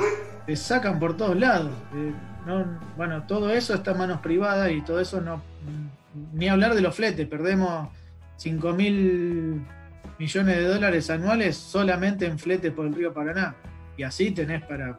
Digo, ahí tenés cinco ciudades más, ¿no? Digo, por ponerlo digo, en algo concreto. Entonces la situación en Argentina requiere sobre todo, me parece, un, una toma de conciencia en cuanto a, cuáles son la, las trabas que tenemos para el desarrollo, porque vuelvo a lo mismo, todos estamos de acuerdo en que hay que desarrollarlo, pero ¿quién va a poner la torta? Entonces yo no veo tanto el problema en, ese sentido en el, en el frente de todos, si lo podemos poner ahora. Ahora, si el frente de todos no tiene una política eh, hacia el pueblo y hacia las masas populares, de que entendamos de que hay que ir contra ese sector, porque ese sector es el que te impide desarrollarte, y no vamos a poder, porque en donde vos querés hacer medio paso, ellos juegan también, no es un partido de uno solo, ¿no? Bueno, la cuestión de Vicentín que vos nombrabas me parece que es paradigmático, ¿no? ¿no? Como muy rápidamente se encontró un límite eh, y bueno, lamentablemente el gobierno tuvo que echarse para atrás en avanzar sobre todas estas eh, maniobras fraudulentas que hacían, que había sido ya denunciado en 2017 por el propio Estado chino. Había advertido al gobierno argentino, eh, a nosotros nos están llegando más de lo que a usted le figura. Inclusive había una nota que no encontramos, que la habíamos leído, de Carrió, Carrió misma denunciando eso. Digo, para que veamos el grado de internas también que hay. No es que es todo una... Cuando hablamos de la derecha, que Carrió te salga a decir, che, mirá que están pasando cosas por Paraguay está hablando de la interna misma dentro del, hasta de la expresión política de ellos, ¿no? Que fue Cambiemos. Que no hay duda que la expresión política de la derecha hoy. Ahora, tampoco es algo tan eh, homogéneo, ¿no? Y ahí, cuando vos sabes que Carrió, eh, casi siempre que habla, habla la embajada yanqui, te das cuenta que tiene hasta que ver con lo de China y Estados Unidos, ¿no? Eh, en el medio. Decir, che, mirá que los chinos están comprando té negro. bueno, todo eso sale. Lo que pasa es que eh, eh, es muy difícil si uno no tiene una herramienta y un ejercicio de, de, estar siguiendo los acontecimientos y teniendo información y sacar la paja del trigo en la información también que hay, es muy difícil ir atando todo esto, pero la verdad es que nosotros lo habíamos visto en 2017, esto que decís, lo habíamos discutido, eh, inclusive lo de Carrió, era muy, muy evidente eso, ¿no? Y bueno, después termina saltando. Termina saltando con, en algún momento, se hace como público. Pero nos cuesta un montón, porque si eso fuera público de antes y lo tenés discutido, con tres cacerolas no te pueden frenar una cuestión así, ¿no? Tan estratégica. En esa cuestión de lo mediático, eh, la semana pasada vimos como las operetas que se habían hecho en 2015, que en este caso perjudicaron a Aníbal Fernández como candidato a gobernador, eh, pasaron cinco años hasta que por fin se supo que, que, no tenía nada que ver con eso. Sí, para mí lo, lo, lo, clave es entender, digamos, me parece que somos un poco naif, ¿no? Inocentes muchas veces. Digamos, si vamos a pretender que la derecha no utilice todos los medios para estar ahí, y ya empezamos perdiendo. El problema es que las fuerzas del campo popular no tomamos con seriedad y con convicción una acción en contra de eso. Es decir, lo de la Morsa, muchos sabíamos que no era Aníbal Fernández. Quizás no sabíamos que era este tipo que apareció ahora, pero era claro que era una opereta. Ahora, hasta el mismo dentro del frente, ¿vieron el spot de, de Massa y Arroyo que vimos, no? Que, que- que había salido en el momento, jugándole, bueno, ¿qué querés? Ah, eh? el propio ¿Querés Domínguez que jugó la interna con, con Aníbal. Claro. Bueno, él siempre dijo que hubo fuego amigo, ¿no? En la selección. Y ahí teníamos a Sabatella, inclusive, no era solo Aníbal, ¿no? Y es un tipo que, el- que por ahí en el oeste conocemos un poco la gestión que hizo y, y era para era para bancarlo. Que... Pero bueno, por eso digo, si vamos a pretender que la derecha no haga nada, y no, estamos listos. Hay, tenemos que ver que nosotros qué hacemos. Me parece que en ese sentido queda la pelota en este lado. La cancha de ellos ya la conocemos. La conocemos porque le hicieron, lo bajaron a Elías por, por los laboratorios, nos hicieron la dictadura, eh, después lo bajaron a Alfonsín, digo, ya lo conocemos, la de Tendrían que haber empezado en el bombardeo de la plaza, ¿no? Sí. Ahí Sí, bueno, en el 30 con Irigoyen también, ¿no? Cuando quiere meterle mano al petróleo, lo al saca. petróleo. Claro. Eh, esto que decías vos de las internas también, o de las tensiones que existe dentro de la propia derecha, eh, justo estos días apareció esto del reinicio, que es como la propuesta de Davos, que va a tener lugar en enero del año que viene, que es una pelea básicamente entre el capitalismo tecnológico, eh, encabezado por todos estos que nombrabas vos que habían dado alguna cuenta en el Congreso de Estados Unidos, contra el capitalismo de las petroleras, digamos, lo más, los más viejos, digamos, que está tratando de sostenerse frente a la avanzada que, que están teniendo. Eh, no sé, ¿qué opinión tenés sobre eso? Eh, si es así, si podemos pensar de alguna manera negativa de que, bueno, va a ser otro reinicio, otra etapa más del capitalismo donde se vuelven a lavar la cara y, y todo sigue estando igual. Y me parece que es la puja que estamos viendo hoy, incluida la pandemia, incluida la pandemia, porque así fuera provocada por una especie de guerra biológica o simplemente una cuestión zoonótica como... como Sí, sería límite la- ambiental también que nos lleva este sistema. ¿no? Claro, entonces digo, ya sea por lo zoonótico que tiene que ver claramente con la depredación salvaje de- del ambiente y, eh, y la producción, ¿no? Como lo hacemos. O si fuera algo de laboratorio, en cualquiera de los dos planos se expresa esta pelea de un capitalismo que queda afuera y el capitalismo que está tratando de imponer su modelo. Y el modelo de las tecnológicas es el control social, es el Big Data, digamos, la sociedad del Big Data. Y el capitalismo viejo es el capitalismo de, lo que vos nombrabas, ¿no? Por ahí se expresa más en Davos, y acá en lo nacional se expresa en eh, Globo, Globo Copatel compartiendo un escrito con el chino Navarro. ¿Qué es eso? Es un capital que no entra más. Me quedo afuera y tengo que ir a apoyarme en- en sectores populares, aunque me los paso por el culo, digamos, ¿no? Este, no- porque no entra más en ese esquema de, de- de los otros. Y los otros son chiquitos, pero son los ganadores. Me parece que está en ese contrapeso para aún, digamos, para darlo vuelta. Para nosotros es una, es una situación inédita que dentro del capital haya un quiebre de esa magnitud. Porque si nos remontamos a la última gran, el último gran momento que podemos hacer un parangón con lo que estamos viviendo, tenemos que irnos al crack del 30, o sea, Primera Guerra Mundial, crack del 30, Segunda Guerra Mundial. Todo ese periodo tomado como, como una nueva distribución mundial de reorganización del capital, terminó en el 45 y hasta acá, digamos que nos trajo bajo la misma institucionalidad, las mismas normas para todo el mundo.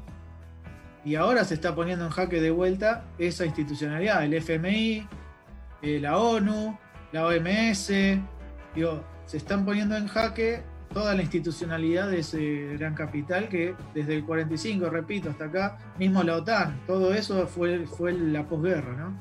Fueron, son la, la institucionalidad de la posguerra.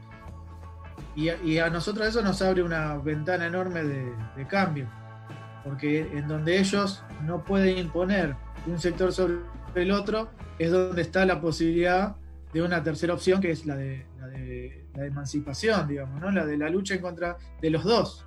Digamos, no queremos ni, el, ni a Rockefeller con el petróleo y tampoco a Mark Zuckerberg. Tenemos que hacer otra. Bueno, me parece que estamos en ese dolor de parto, ¿no? Porque no está claro, no aparece claro. Pero estamos en una época donde no se está pudiendo imponer ninguno de los dos sectores más poderosos del capital. Resistencia y organización colectiva como posibilidad. Martín Carrizo, de Pariendo una Sociedad, en un vinito. Cierro con, con la tarea del momento, ¿no? Que viene de todo esto que charlamos. Tenemos, digamos, un momento en donde esto que describía, ¿no? Que se abre una ventana de una posibilidad, porque ellos no pueden, porque esta ventana se abre en un momento en donde ellos no pueden sostener el sistema tal como venía hasta ahora. Ahora, en la población y en las, en las poblaciones mundiales tenemos un enorme individualismo y tenemos una enorme incapacidad organizativa, que digamos, no estamos a la altura de las posibilidades que tenemos. Entonces, básicamente lo que nosotros caracterizamos es eso y el trabajo que hacemos es en función de cómo acercar esa, esa subjetividad que predomina a una subjetividad que pueda eh, proyectar en esta posibilidad que se abre, ¿no? Porque la, la, salida es una salida de autodeterminación de los pueblos. No puede ser de, una, de un sector. Tiene que ser colectivo o no va a ser, porque digamos, van a ganar ellos de vuelta. Entonces, eh, nosotros lo que, lo que trabajamos es en función de preparar y prepararnos todo lo más que podamos para, porque un momento de crisis va a llegar. Ahora, ese momento ya está transitado, ya lo estamos transitando, estamos encerrados en nuestras casas, digo, eso es, eh, ya hubo un quiebre, ya no podemos vivir igual que antes de esto. Bueno, esta etapa que se abre nos, nos necesita mejor preparados, ¿no? Y pariendo trabaja en función de eso. Todo lo que hacemos lo hacemos en función de eso. Bueno, muchísimas gracias Martín por esta entrevista. Mira vos.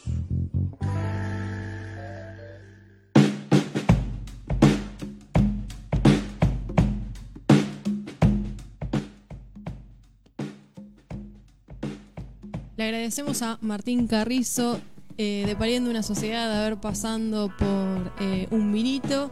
Eh, tuvo muchas repercusiones mientras se iba eh, desarrollando la entrevista que recordamos que fue grabada. primer debate en Facebook de un vinito. Sí, eh, una, una entrevista que fue grabada, pero eh, hubo comentarios, por ejemplo, bueno, desde ya, eh, Grande Martín, Chobrazo de Luis, Más Claro, Chale Agua. Eh, pero, por ejemplo, eh, Sergio Resquín, compañero docente de la ciudad de Mercedes, nos dice, si están hablando de Aníbal Fernández, ¿no recordás que liberó la zona para el asesinato de Mariano Ferreira? Sí, claro, bueno, Aníbal no es santo de nuestra devoción tampoco, ¿no? No, volvemos Que a... igual la discusión acá era, era otra, es cómo los medios de comunicación construyen un relato y de lo que se trata también es de desnaturalizar ese relato que construyen los medios, ¿no? Bueno, cuando hablamos de la internacional progresista y hablamos de las tensiones dentro del campo popular, bueno, esas son las tensiones. No, no creo que eh, Aníbal Fernández tenga que ser eh, la excusa para no poder juntarnos dentro del campo popular para pelear contra el gran enemigo. ¿no? Sí, es la discusión que estamos teniendo en cada programa en un vinito. Después, por ejemplo, Porque si queremos un movimiento revolucionario completamente puro, y va a ser muy difícil que sea un momento revolucionario, porque jamás vas a conseguir la masa crítica que necesitas de fuerza para poder pelear contra ese enemigo.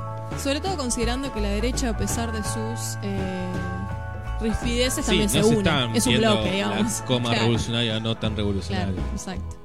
Y Fer Perazo eh, hace una pregunta eh, si está siendo atacada con los famosos golpes blandos Argentina, ¿no? ¿Cómo analizar Argentina en este contexto? Bueno, nosotros en el programa anterior, en la editorial, hicimos un análisis sobre, los, sobre el golpe blando que, bueno, vi y analizamos la situación de, de la policía en la última semana. Sí, en la claramente fue medir hasta dónde pueden llegar, ¿no? Que, ¿Con qué fuerzas cuenta realmente el gobierno en el caso de que tome la decisión final de, lo, de querer llevar adelante un golpe? Ujú.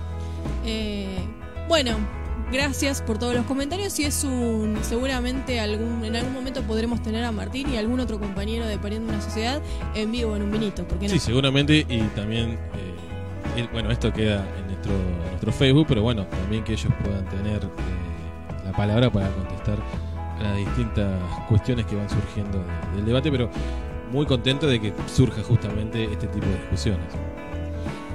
Bueno, y estamos en el bloque de efemérides. Estamos en el bloque de efemérides. Eh, vos te trajiste un ejército de estudiantes. Yo me traje un ejército de estudiantes eh, porque pensaba no hay mejor manera de celebrar el Día del Estudiante que charlar con estudiantes eh, y preguntarles directamente a ellos eh, cómo están viviendo eh, el ser estudiante durante la pandemia, con qué problemáticas se están enfrentando, eh, cómo se organizan frente a esas problemáticas.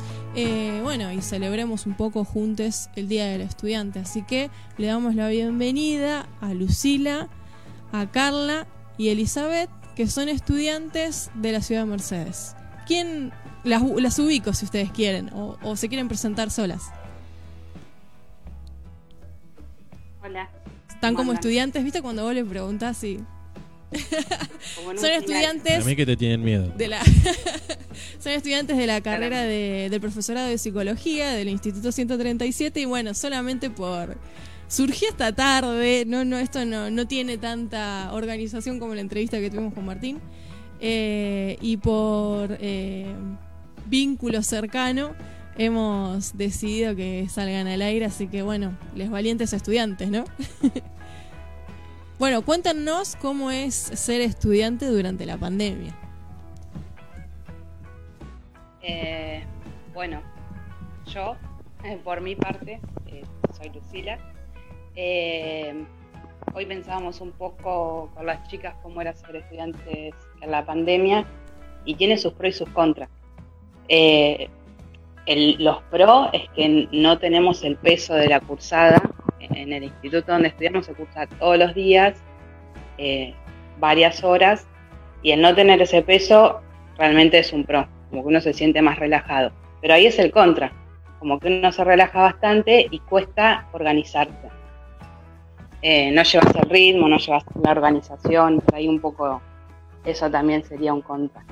Eh, pero creo que es algo nuestro que debemos organizarnos de manera diferente. Carla, Elizabeth, ¿cómo lo viven? Sí. Hola, eh, buenas- eh, buenas- Bueno, yo por mi parte también tengo el mismo problema. Soy muy desorganizada y me, me di cuenta en este, en este periodo en el que me tengo que adaptar y organizar mis propios tiempos sin, sin depender de que alguien por ahí me estipule los horarios. Este, y se complica, se complica hacer el, el balance de a, a qué hora esto, a qué hora lo otro, los chicos, eh, porque también eso es un tema, ¿no? El- la vida cotidiana que se mete en el estudio y, y a qué le das más importancia o a qué le dedicas más tiempo. En este tiempo de pandemia no podés contar mucho con la ayuda de, de las familias justamente para no poner en riesgo a las, a las abuelas más que nada. Entonces es, Saludos, es Sonia, muy complicado.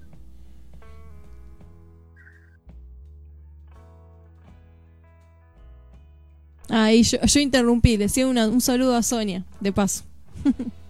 Hablando de las abuelas. Bueno, serán dados.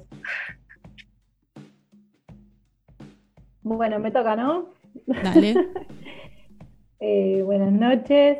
No, y me uno a lo que decían las chicas eh, y a lo que dice Eli sobre todo, ¿no? Que, que la carrera va a ir en función de la, de la vida de cada uno, el trabajo, la conectividad, eh, cuántos trabajamos en casa, porque en mi caso particular nos tenemos que turnar a ver a quién cuida al chiquito, porque si no es pobre anda por ahí solo haciéndose.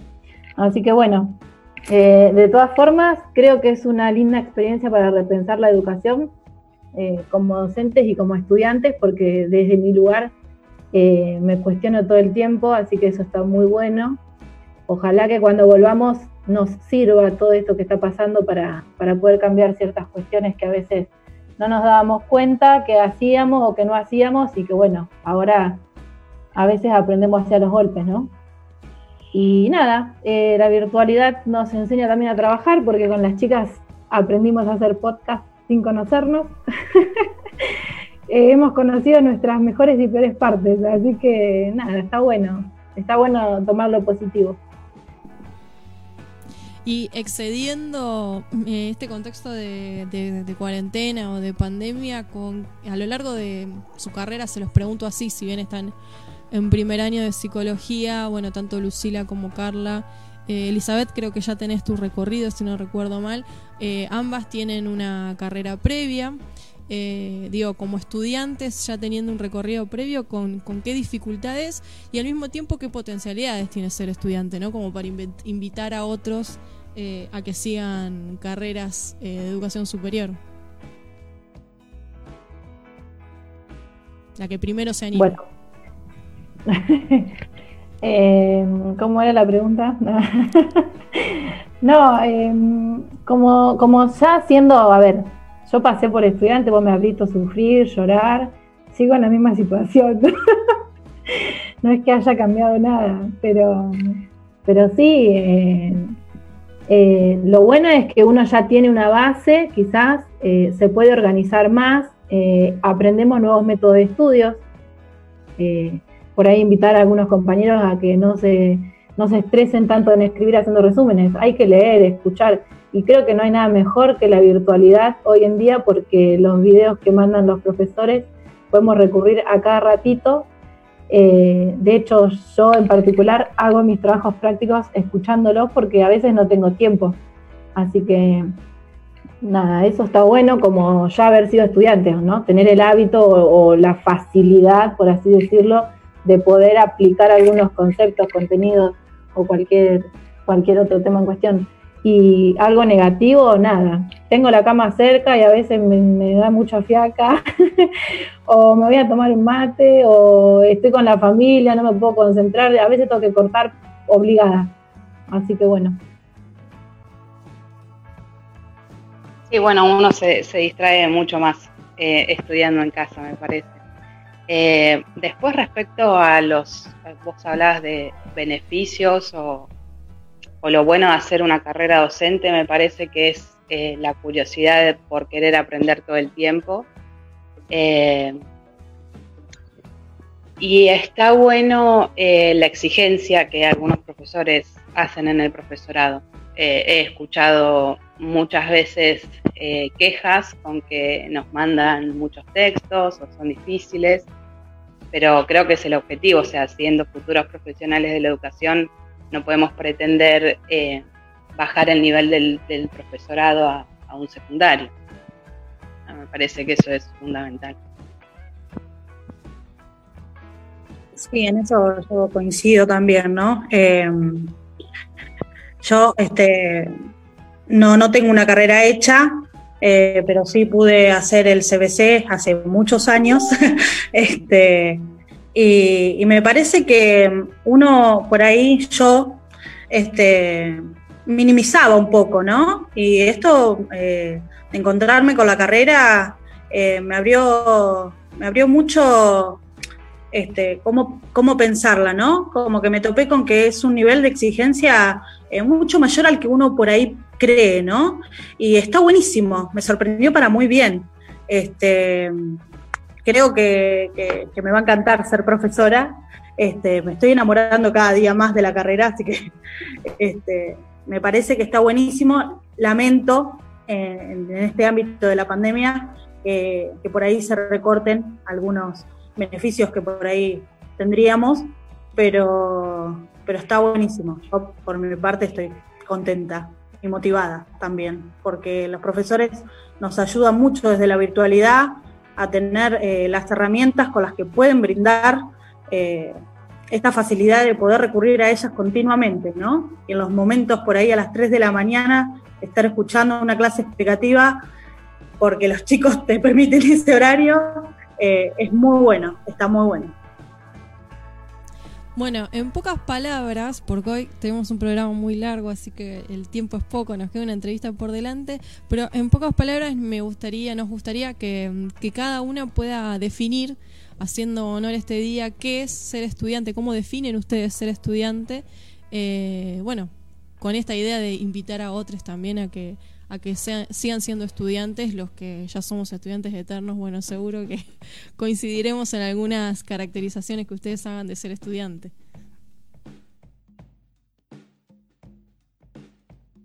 Bueno, arranco yo, así después nos dicen que me copio. Eh, yo desde lo personal, entendiendo que hace muchos años siempre quise estudiar eh, y lo logré a pesar de, todos, de todas las piedras que uno fue encontrando, eh, yo creo que estudiar es encontrarse con uno mismo y sentirse bien. De hecho, eh, la persona que estudia es porque quiere y, más allá de una salida laboral, lo necesita y, lo ama y lo adquiere y lo aplica. Así que desde mi vida personal, desde la infancia hasta hoy en día, para mí estudiar es encontrarse con uno mismo y ampliar pensamientos, horizontes y todo lo que nos vayamos encontrando por el camino. Así que nada, invitar a todos a seguir. Eh, para mí, eh, ser estudiante, eh, perdón, los chicos de fondo, para mí ser estudiante es como, no sé, encuentro la satisfacción como estudiante, ¿no? de aprender. Es como esa sed de aprender de querer saber, eh, es como que te da paz, tranquilidad eh, ir aprendiendo. Va, no sé, yo siento una alegría cuando logro comprender algo, es como un triunfo personal, ¿no? Este, por ahí que me vaya bien en algún trabajo o algo, yo lo tomo como un triunfo personal.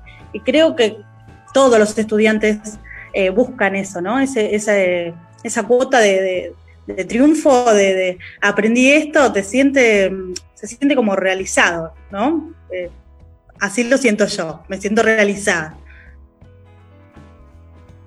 Eh, bueno, coincido bastante con las chicas, sobre todo con Eli cuando habla de, esa realización, ¿no? Eh, esa, ese hambre de querer aprender todo el tiempo distintas cosas o alguna temática en particular que a cada uno le, eh, le guste, me da muchísima satisfacción. ¿sí? Comprender textos, buenas devoluciones en los trabajos, está bueno. Bueno, y antes de cerrar tenemos una pregunta de un oyente para los estudiantes que dice, ¿qué opina del intercambio entre pares? Eh, la cuestión, me imagino la diferencia entre la virtualidad y eh, la presencialidad. el charlar con los compañeros, el discutir, dice, eh, incluso discutir con los profesores.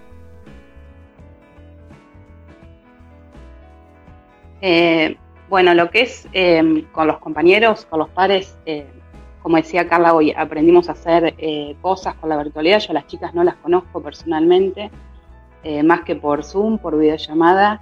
y la verdad que estamos creando un vínculo muy lindo. Como decíamos hoy, no es un grupo de... Creo que sobrepasa lo que es el grupo de estudio y obviamente con, ganas y proyectos de, conocernos personalmente, pero no vamos a romper la cuarentena. Eh, y lo que es con los profesores, eh, un poco se extraña. Eh, lo que es la clase, el ida y vuelta, eso sí se extraña.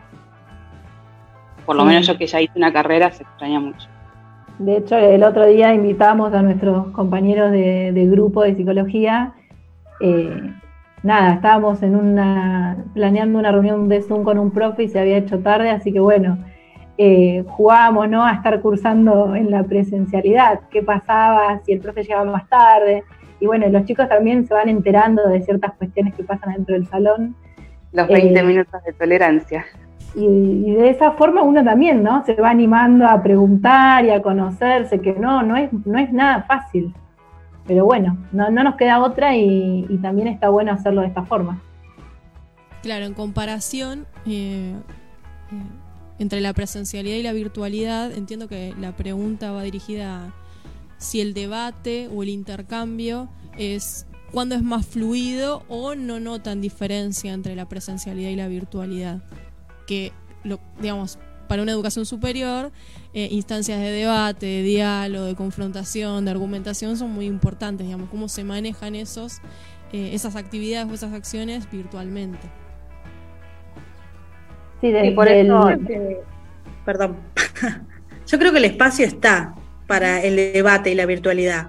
Eh, por ejemplo, en Classroom está, el espacio está, lo que no está es el animarse eso es lo que se vio interrumpido, eh, porque al no conocernos, por lo menos en un primer año, este, al no conocernos nos da como vergüenza ver qué es lo que dice el otro, qué va a pensar el otro.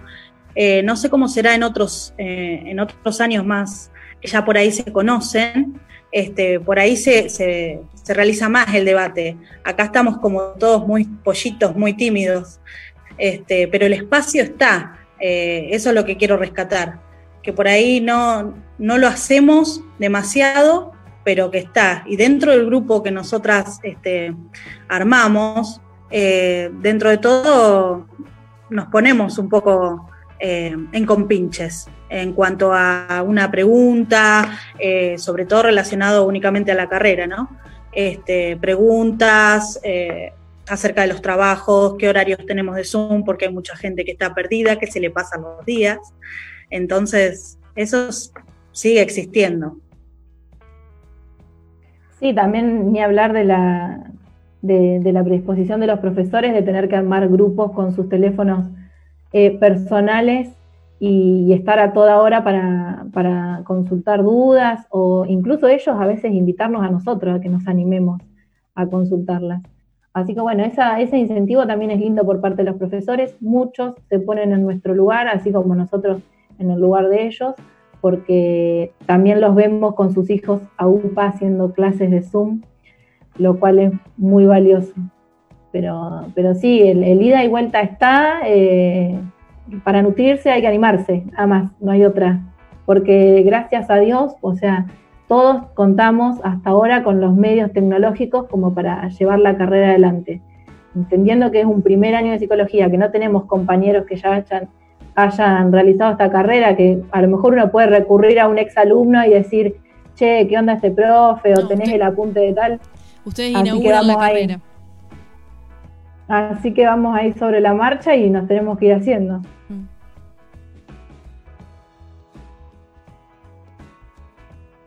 Lucila.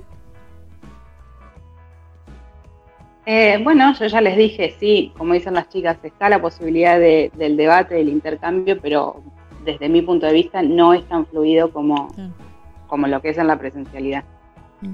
Eh, bueno, un lindo debate para otro momento.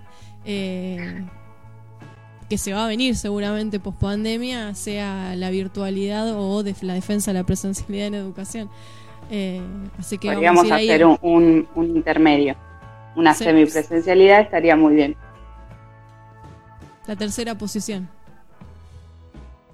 Bueno, chicas, eh, estuvimos charlando con Lucila, con Carla y con Elizabeth, que son estudiantes de primer año de psicología, y tratando de rendir homenaje a todos los estudiantes, así que por su intermedio y su colaboración, les mandamos eh, feliz día a todos los estudiantes. Y muchas gracias por participar de un vinito. Bueno, muchas gracias a ustedes por invitarnos. Feliz día a los dos también, porque sé que son eternos estudiantes. Eh, una profe excelente y Sebastián, me encantaría tenerte como profe. En algún momento, tal vez. Sí, sí, la carrera recién empieza. Un abrazo Muchas gracias. Gracias por participar. Bueno, nos vamos a ir a una pausa y cuando volvamos tenemos a Maya. Tenemos a Maya que ya nos, anunció que iba a ser, eh, vaya redundancia, anuncio. anuncio que eh, nos llegan informaciones de último momento sobre eh, festejos. Se estarían escuchando el festejo del Día de Estudiantes de Zipache. ¿En serio? ¿Que rompieron la cuarentena? Hay estudiantes que están rompiendo la cuarentena, pero bueno, es parte del espíritu adolescente también, ¿no? Romper un poco las normas. Eh, yo me imaginaba que iba a haber festejos más allá del pedido de las autoridades. Esperemos que eso no traiga como consecuencia un nuevo brote, ¿no? Pero bueno, eh, que, sea, que hayan mantenido la distancia lo más que pudieran, que usaran el barbijo, el alcohol en gel. Sí, el alcohol. Vamos a escuchar eh, mm, mm, mm, esa luz de los espíritus.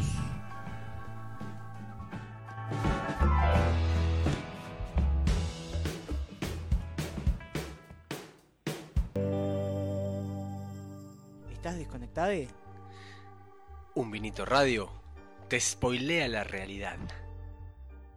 Spoilear dos puntos. Contarle y o mostrar la información concreta sobre un acto a alguien que no lo sepa y sin el consentimiento de esa persona. Esto se usa mucho en las películas y series. Un ministro entiende la realidad como un concepto relativo y no absoluto, por lo que ponemos en cuestionamiento la realidad que te estamos spoileando. Punto. ¿Querés arrancar, Aníbal, con lo que tenías? ¿O querés que te preguntemos? Yo tengo muchas preguntas porque hace mucho que no nos vemos. El último mensaje previo a las vacaciones que tuvimos de vos nos asustó un poco eh, ya que no, no, no era tu voz, estaba. Era un mensaje ahí distorsionado. Me imagino que con, con algún interés de que no te conozcan. O no que no te conozcan, sino que no te puedan detectar. Eh, ¿Qué no pasó sé. antes de las vacaciones? Y no sé, en este mundo están pasando como cosas por horas, así que no sé, ya No, no recuerdo a qué hace referencia. Al saludo que nos habías mandado cuando nosotros hicimos, nos tomamos vacaciones también del programa de radio. No, em, pasan tantas cosas en mi vida que mi memoria es muy de corto plazo. Tengo un mecanismo de defensa que hace que vaya dejando atrás experiencias traumáticas. Bueno, mejor. eh, Siempre vuelve el síntoma, no nos olvidemos de eso. No sé si mejor. Pero bueno, quizás es para otro momento. Sí, o de- dependerá a nivel de, de estrés que está sometido, ¿no? Eh, nos llegó un mail a la casilla de un Benito donde nos decía que su amigo, Aníbal Amaya, eh, a pesar de que no quiere que se sepa, está teniendo mucho que ver con la Internacional Progresista y con el crecimiento de esa organización. Su amigo Aníbal Un mail- Amaya. Un mail anónimo eh, tenía esa leyenda. Yo soy Aníbal Amaya. Por eso nos dicen que usted, o vos, ya no sé cómo tratarte, o tratarlo, eh, Me puede, me puede tratar de usted, no hay problema. Eh, tiene mucho que ver con la organización y con el crecimiento que está teniendo la Internacional Progresista. Mire, yo le voy a contar una, les voy a contar una cosa. Porque hay mucho que hablar. Algunas cosas del pasado las recuerdo. Eh, y hoy sucedió en el programa algo muy interesante. Que creo que va a ser desestimado como casi la totalidad de las cosas que yo trato de, sacar a la luz, pero realmente es un- una muestra más de cómo el poder que opera es un poder oculto detrás de lo que nosotros creemos que es. En, en una conversación eh, hace un, hace un rato, un, un- no sé cómo lo llamaron ustedes, una- un debate, una discusión que se armó. Un oyente mencionó a Aníbal Fernández. Sí, sí. Muy bien, ustedes recordarán, no vamos a, a detenernos en, en- en lo polémico de ese personaje, pero ustedes recordarán un escándalo eh, en, el, en el contexto de, de unas elecciones sobre Aníbal Fernández y que hace un tiempo atrás se dijo que era todo mentira. ¿Cómo es que lo llaman una opereta? O fake news, o lawfare, Claro. Cuando se combinan los medios con la justicia. ¿Sabe cuál es? ¿Saben ustedes cuál es el problema? Hubo un error. No era Aníbal Fernández. A quien había que correr del camino. Era Aníbal Ángel Amaya. Apa. Eh, Aníbal Fernández fue su Ese- chivo expiatorio. Sin saberlo, ni él ni yo. Fue un error. Esta es la gran declaración que hemos anunciado en el programa de hoy. No, no, no, para nada. Ah, bueno, me quedo más tranquila. No, no, no, no. Esto lo quería comentar a raíz de que casualmente, y quiero que los oyentes sepan que con mis manos estoy haciendo el signo de comillas, alguien mencionó ese nombre en el programa y no era para nada inoportuno. Porque a mí me toca muy de cerca esa historia. Pero no, no nos, no nos detengamos en eso. ¿Por qué querrían alguien correrme del camino? ¿Por qué ese mensaje oculto al que ustedes hicieron referencia antes de... No me acuerdo ya en qué momento. Con la voz distorsionada. Yo estaba escapándome. Eh, quería decirles que, como bien ustedes vienen trabajando programa a programa, el sistema no, no va más, está en crisis. El planeta. Y ustedes se esfuerzan en mostrar alternativas.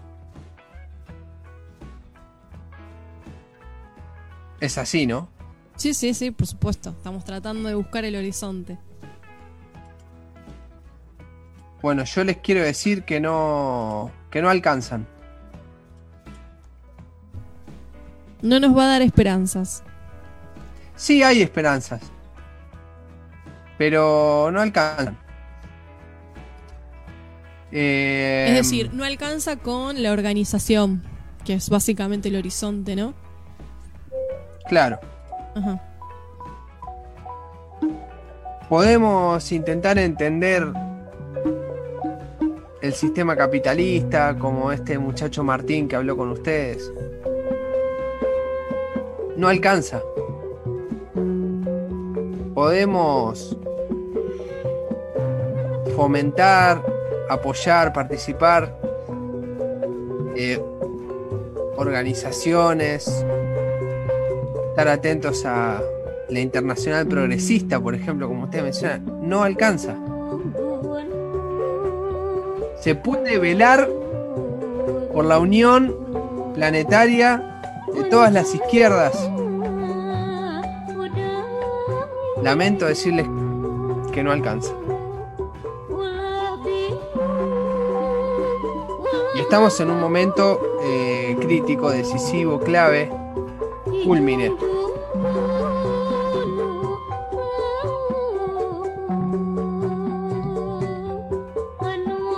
Y ustedes dirán, ¿y qué hacemos?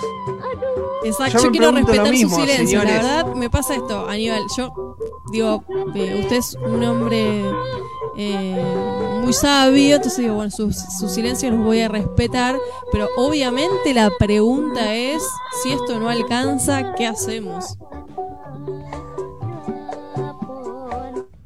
Ahí le manda saludos Catalina, para no perder la costumbre. Saludos, Catalina. Saludos.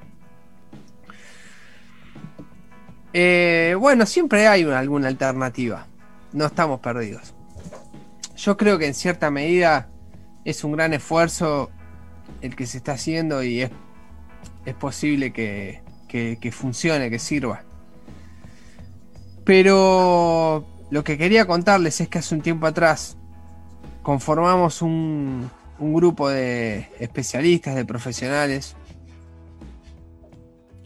eh, investigadores, ufólogos, geólogos,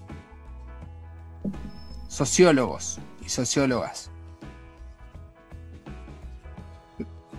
especialistas en psicografía, abogados. Y abogadas. Y hemos conformado un equipo interdisciplinario de investigación y de comunicación para conformar una organización universal. Nos dimos cuenta que no alcanza la dimensión internacional de la unidad. La unidad debe ser necesariamente, debe ser universal. Y cuando digo universal me refiero a galáctica, interplanetaria.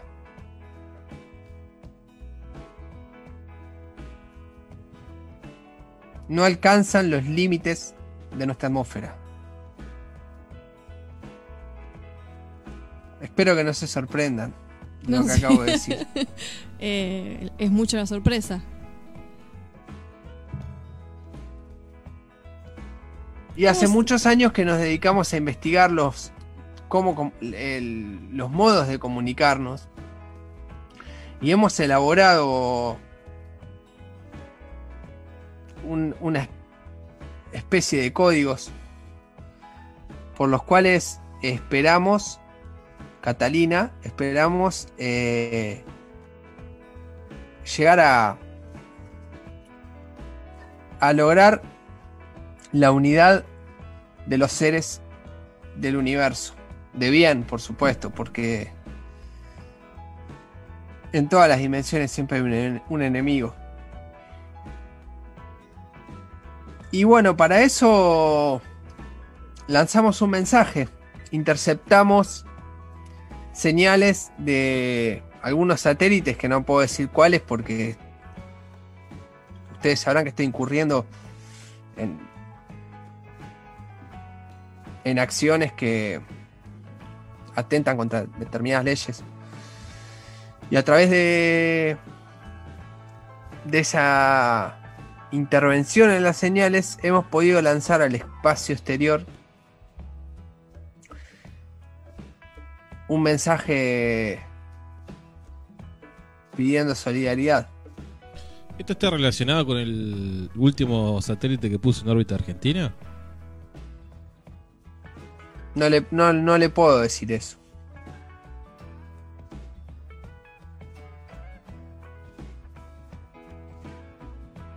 Pero fue nuestro, nuestro mensaje que todavía no fue emitido, en realidad ya fue emitido.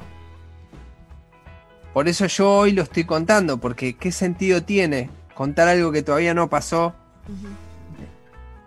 Esto ya pasó, ya lo hicimos, pero el universo maneja otros tiempos. Entonces nuestro mensaje llegó a algunos planetas hace miles de años y a otros todavía no llegó.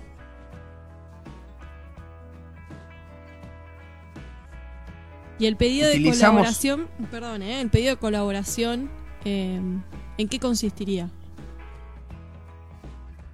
¿Para qué necesitamos de nuestros compañeros del universo? No, no, no sé, no, no me lo pregunté eso. Ah, bueno, pero le mandamos un mensaje también. Eh, siempre es bueno estar comunicado con los integrantes de- del universo, eso, eso es cierto, ¿no? Sí, sí, si pudiéramos comunicarnos sería buenísimo. Con lo cual acá hay una verdad eh, que está digamos que está dada por implícita que está reconociendo que hay vida fuera de la Tierra en este universo en algún lugar hay vida también. Que hasta ahora la ciencia por lo menos no ¿Yo? sí. O a quién le mandamos ese mensaje No, sí, por supuesto que nosotros sospechamos que hay vida, pero la verdad no lo sabemos. Entonces, no, digamos, no es tan cierta que pueda llegar a venir ayuda para extra terrestre que nos, que nos, Pero, que nos dé una manito en, el cambio de vida en este planeta.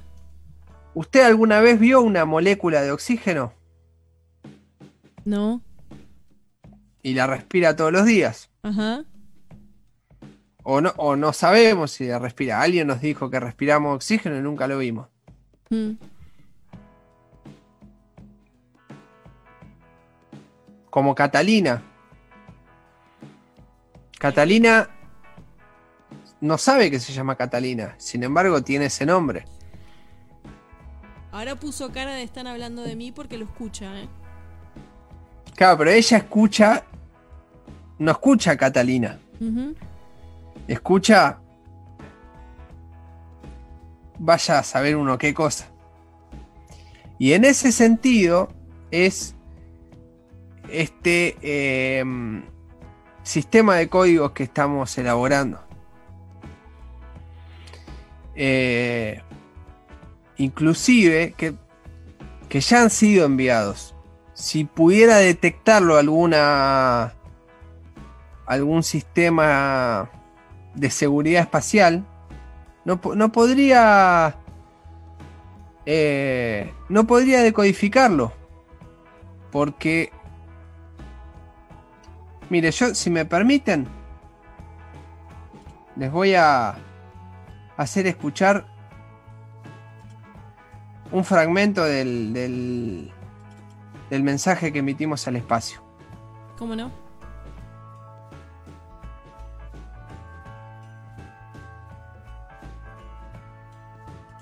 A ver si, si me lo permiten, ¿eh?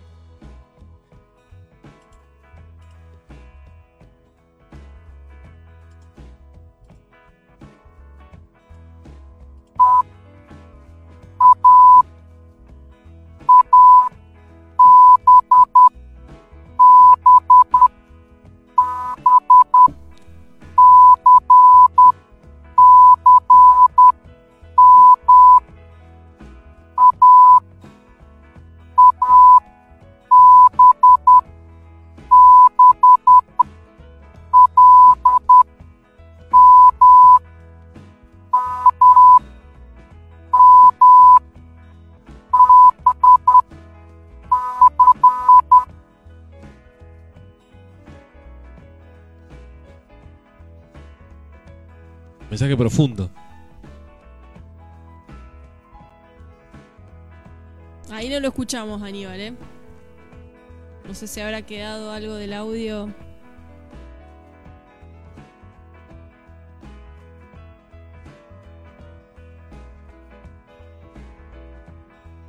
No sé si Aníbal nos ve en esta videollamada nuestra. No, tiene todavía el compartir el audio y no se escucha el micrófono.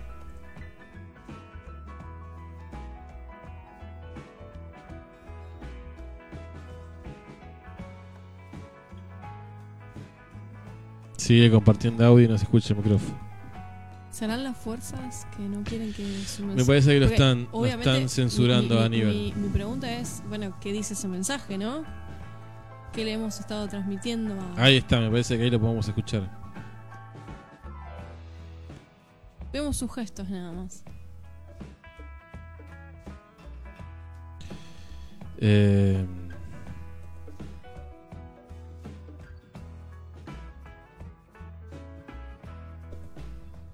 Yo no te puedo creer que la resolución va a ser esta. Quiero saber qué mensaje transmitieron al universo.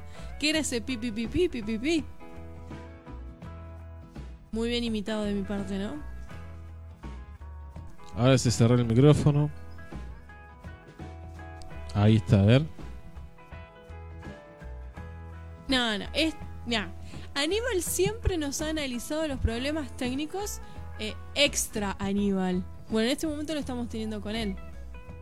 Justo cuando nos enseña el mensaje que se transmite al universo. No, esto es increíble. Es muy, muy increíble. No me escuchan. No, Aníbal, no te escuchamos. A ver si habla ahora Aníbal. Técnicamente deberíamos escucharlo porque todo indica que que deberíamos escucharlo. Puede ser que tenga que configurar donde está el micrófono. No, no lo estamos escuchando. Pero ya compartió el audio, así que es raro Sí. que en este momento no lo podamos escuchar. Ahí está compartiendo de vuelta el audio. Mm. Eh, bueno, esto nos pasó también con el compañero de la UTT. Sí. En el momento que quisimos grabar. Ahí escuchamos de nuevo el Ahí estamos escuchando de vuelta nuevamente el mensaje hacia el universo y a los compañeros del universo. No hay nada mejor para un compañero del universo que otro compañero del universo. Catalina se está tirando por escuchar el mensaje. ¿Podrán entender igual? Aunque no entienda que cuando digo Catalina es Catalina. Habría que ver la frecuencia que está grabando Hola, eso. amis. Nuestro planeta está medio bardo. Y cuando se pudra la momia acá van a ir por los planetas de ustedes. Así que estaría piola que se aviven Piscuí y hagamos una grosa universal. Ustedes que manejan la rosca planetaria alboroten el gallinero. Capaz que bardeando algunos satélites podemos tirar alto boicot. Dependemos de ustedes, comunidad galáctica. Hay poco tiempo. A partir de ahora estaremos en constante comunicación por todos los medios que ya bien conocemos y la ciencia ignora. Saludos Bip Bip Crack. Pudimos. Ah, no. El mensaje que se transmitió. Bueno, eh, un mensaje que me hizo acordar. Mirá vos. Me hizo acordar al Papa. Cuando dice que barden. Que hagamos lío. Bueno, qué conexión del el universo con el Papa. Eh, bueno, se ha cortado completamente la señal con Aníbal. Eh, Yo me quedo eh, anodadada. Estupefacta. Es, es- Y al mismo tiempo tranquila, ¿no? Ahí escuchamos de nuevo Ahí mensaje. tenemos otros. Porque bueno, se están gestando la organización con los compañeros del universo y eso es muy positivo. Eh, y en las condiciones que estamos hoy en día, la verdad que me parece que la única manera de poder ganarle a todos estos muchachos sería con una ayuda externa. Eh, bueno, Hola, amis. Nuestro planeta está está medio bardo. Y cuando se pudra la momia acá van a ir por los planetas de ustedes. media Así que estaría piola que se aviven Piscuí y hagamos una grosa universal. Ustedes que manejan la rosca planetaria alboroten el gallinero. Capaz que bardeando algunos satélites podemos tirar alto Szia, az én bolygónk félbárd, és amikor a múmia megrohad, itt mennek a bolygókatokra, szóval jó lenne, ha a piszkói életre kelne, és készítsünk egy univerzális grosát te, aki kezeled a bolygószálat. Tombold a meleg pénzt, lehetséges, hogy egyes műholdak kerítésével magas bolykottot dobhatunk, tőled függünk, galaktikus közösség, kevés az idő. Mostantól folyamatosan kommunikálunk minden olyan eszközzel, amelyet már jól ismerünk, és a tudomány figyelmen kívül hagy üdvözlettel, sípoló hangjelzés krákkaplúj. Bueno, vamos a darle un cierre a esta entrevista un poco abrupta que hemos tenido con Aníbal Amaya. Pero eh, realmente reveladora.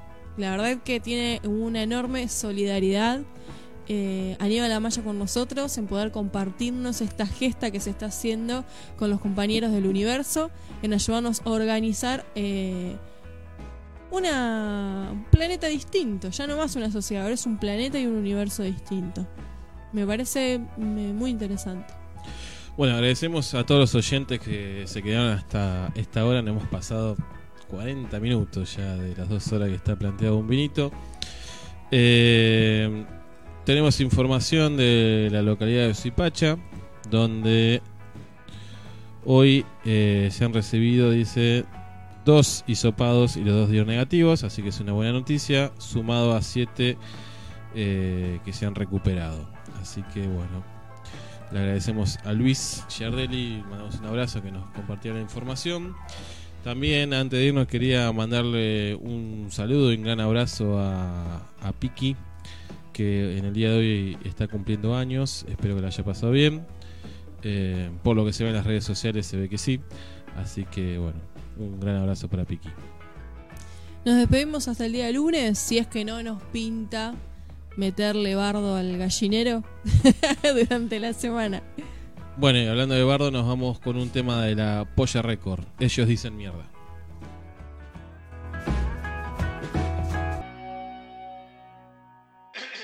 Eh. Un vinito.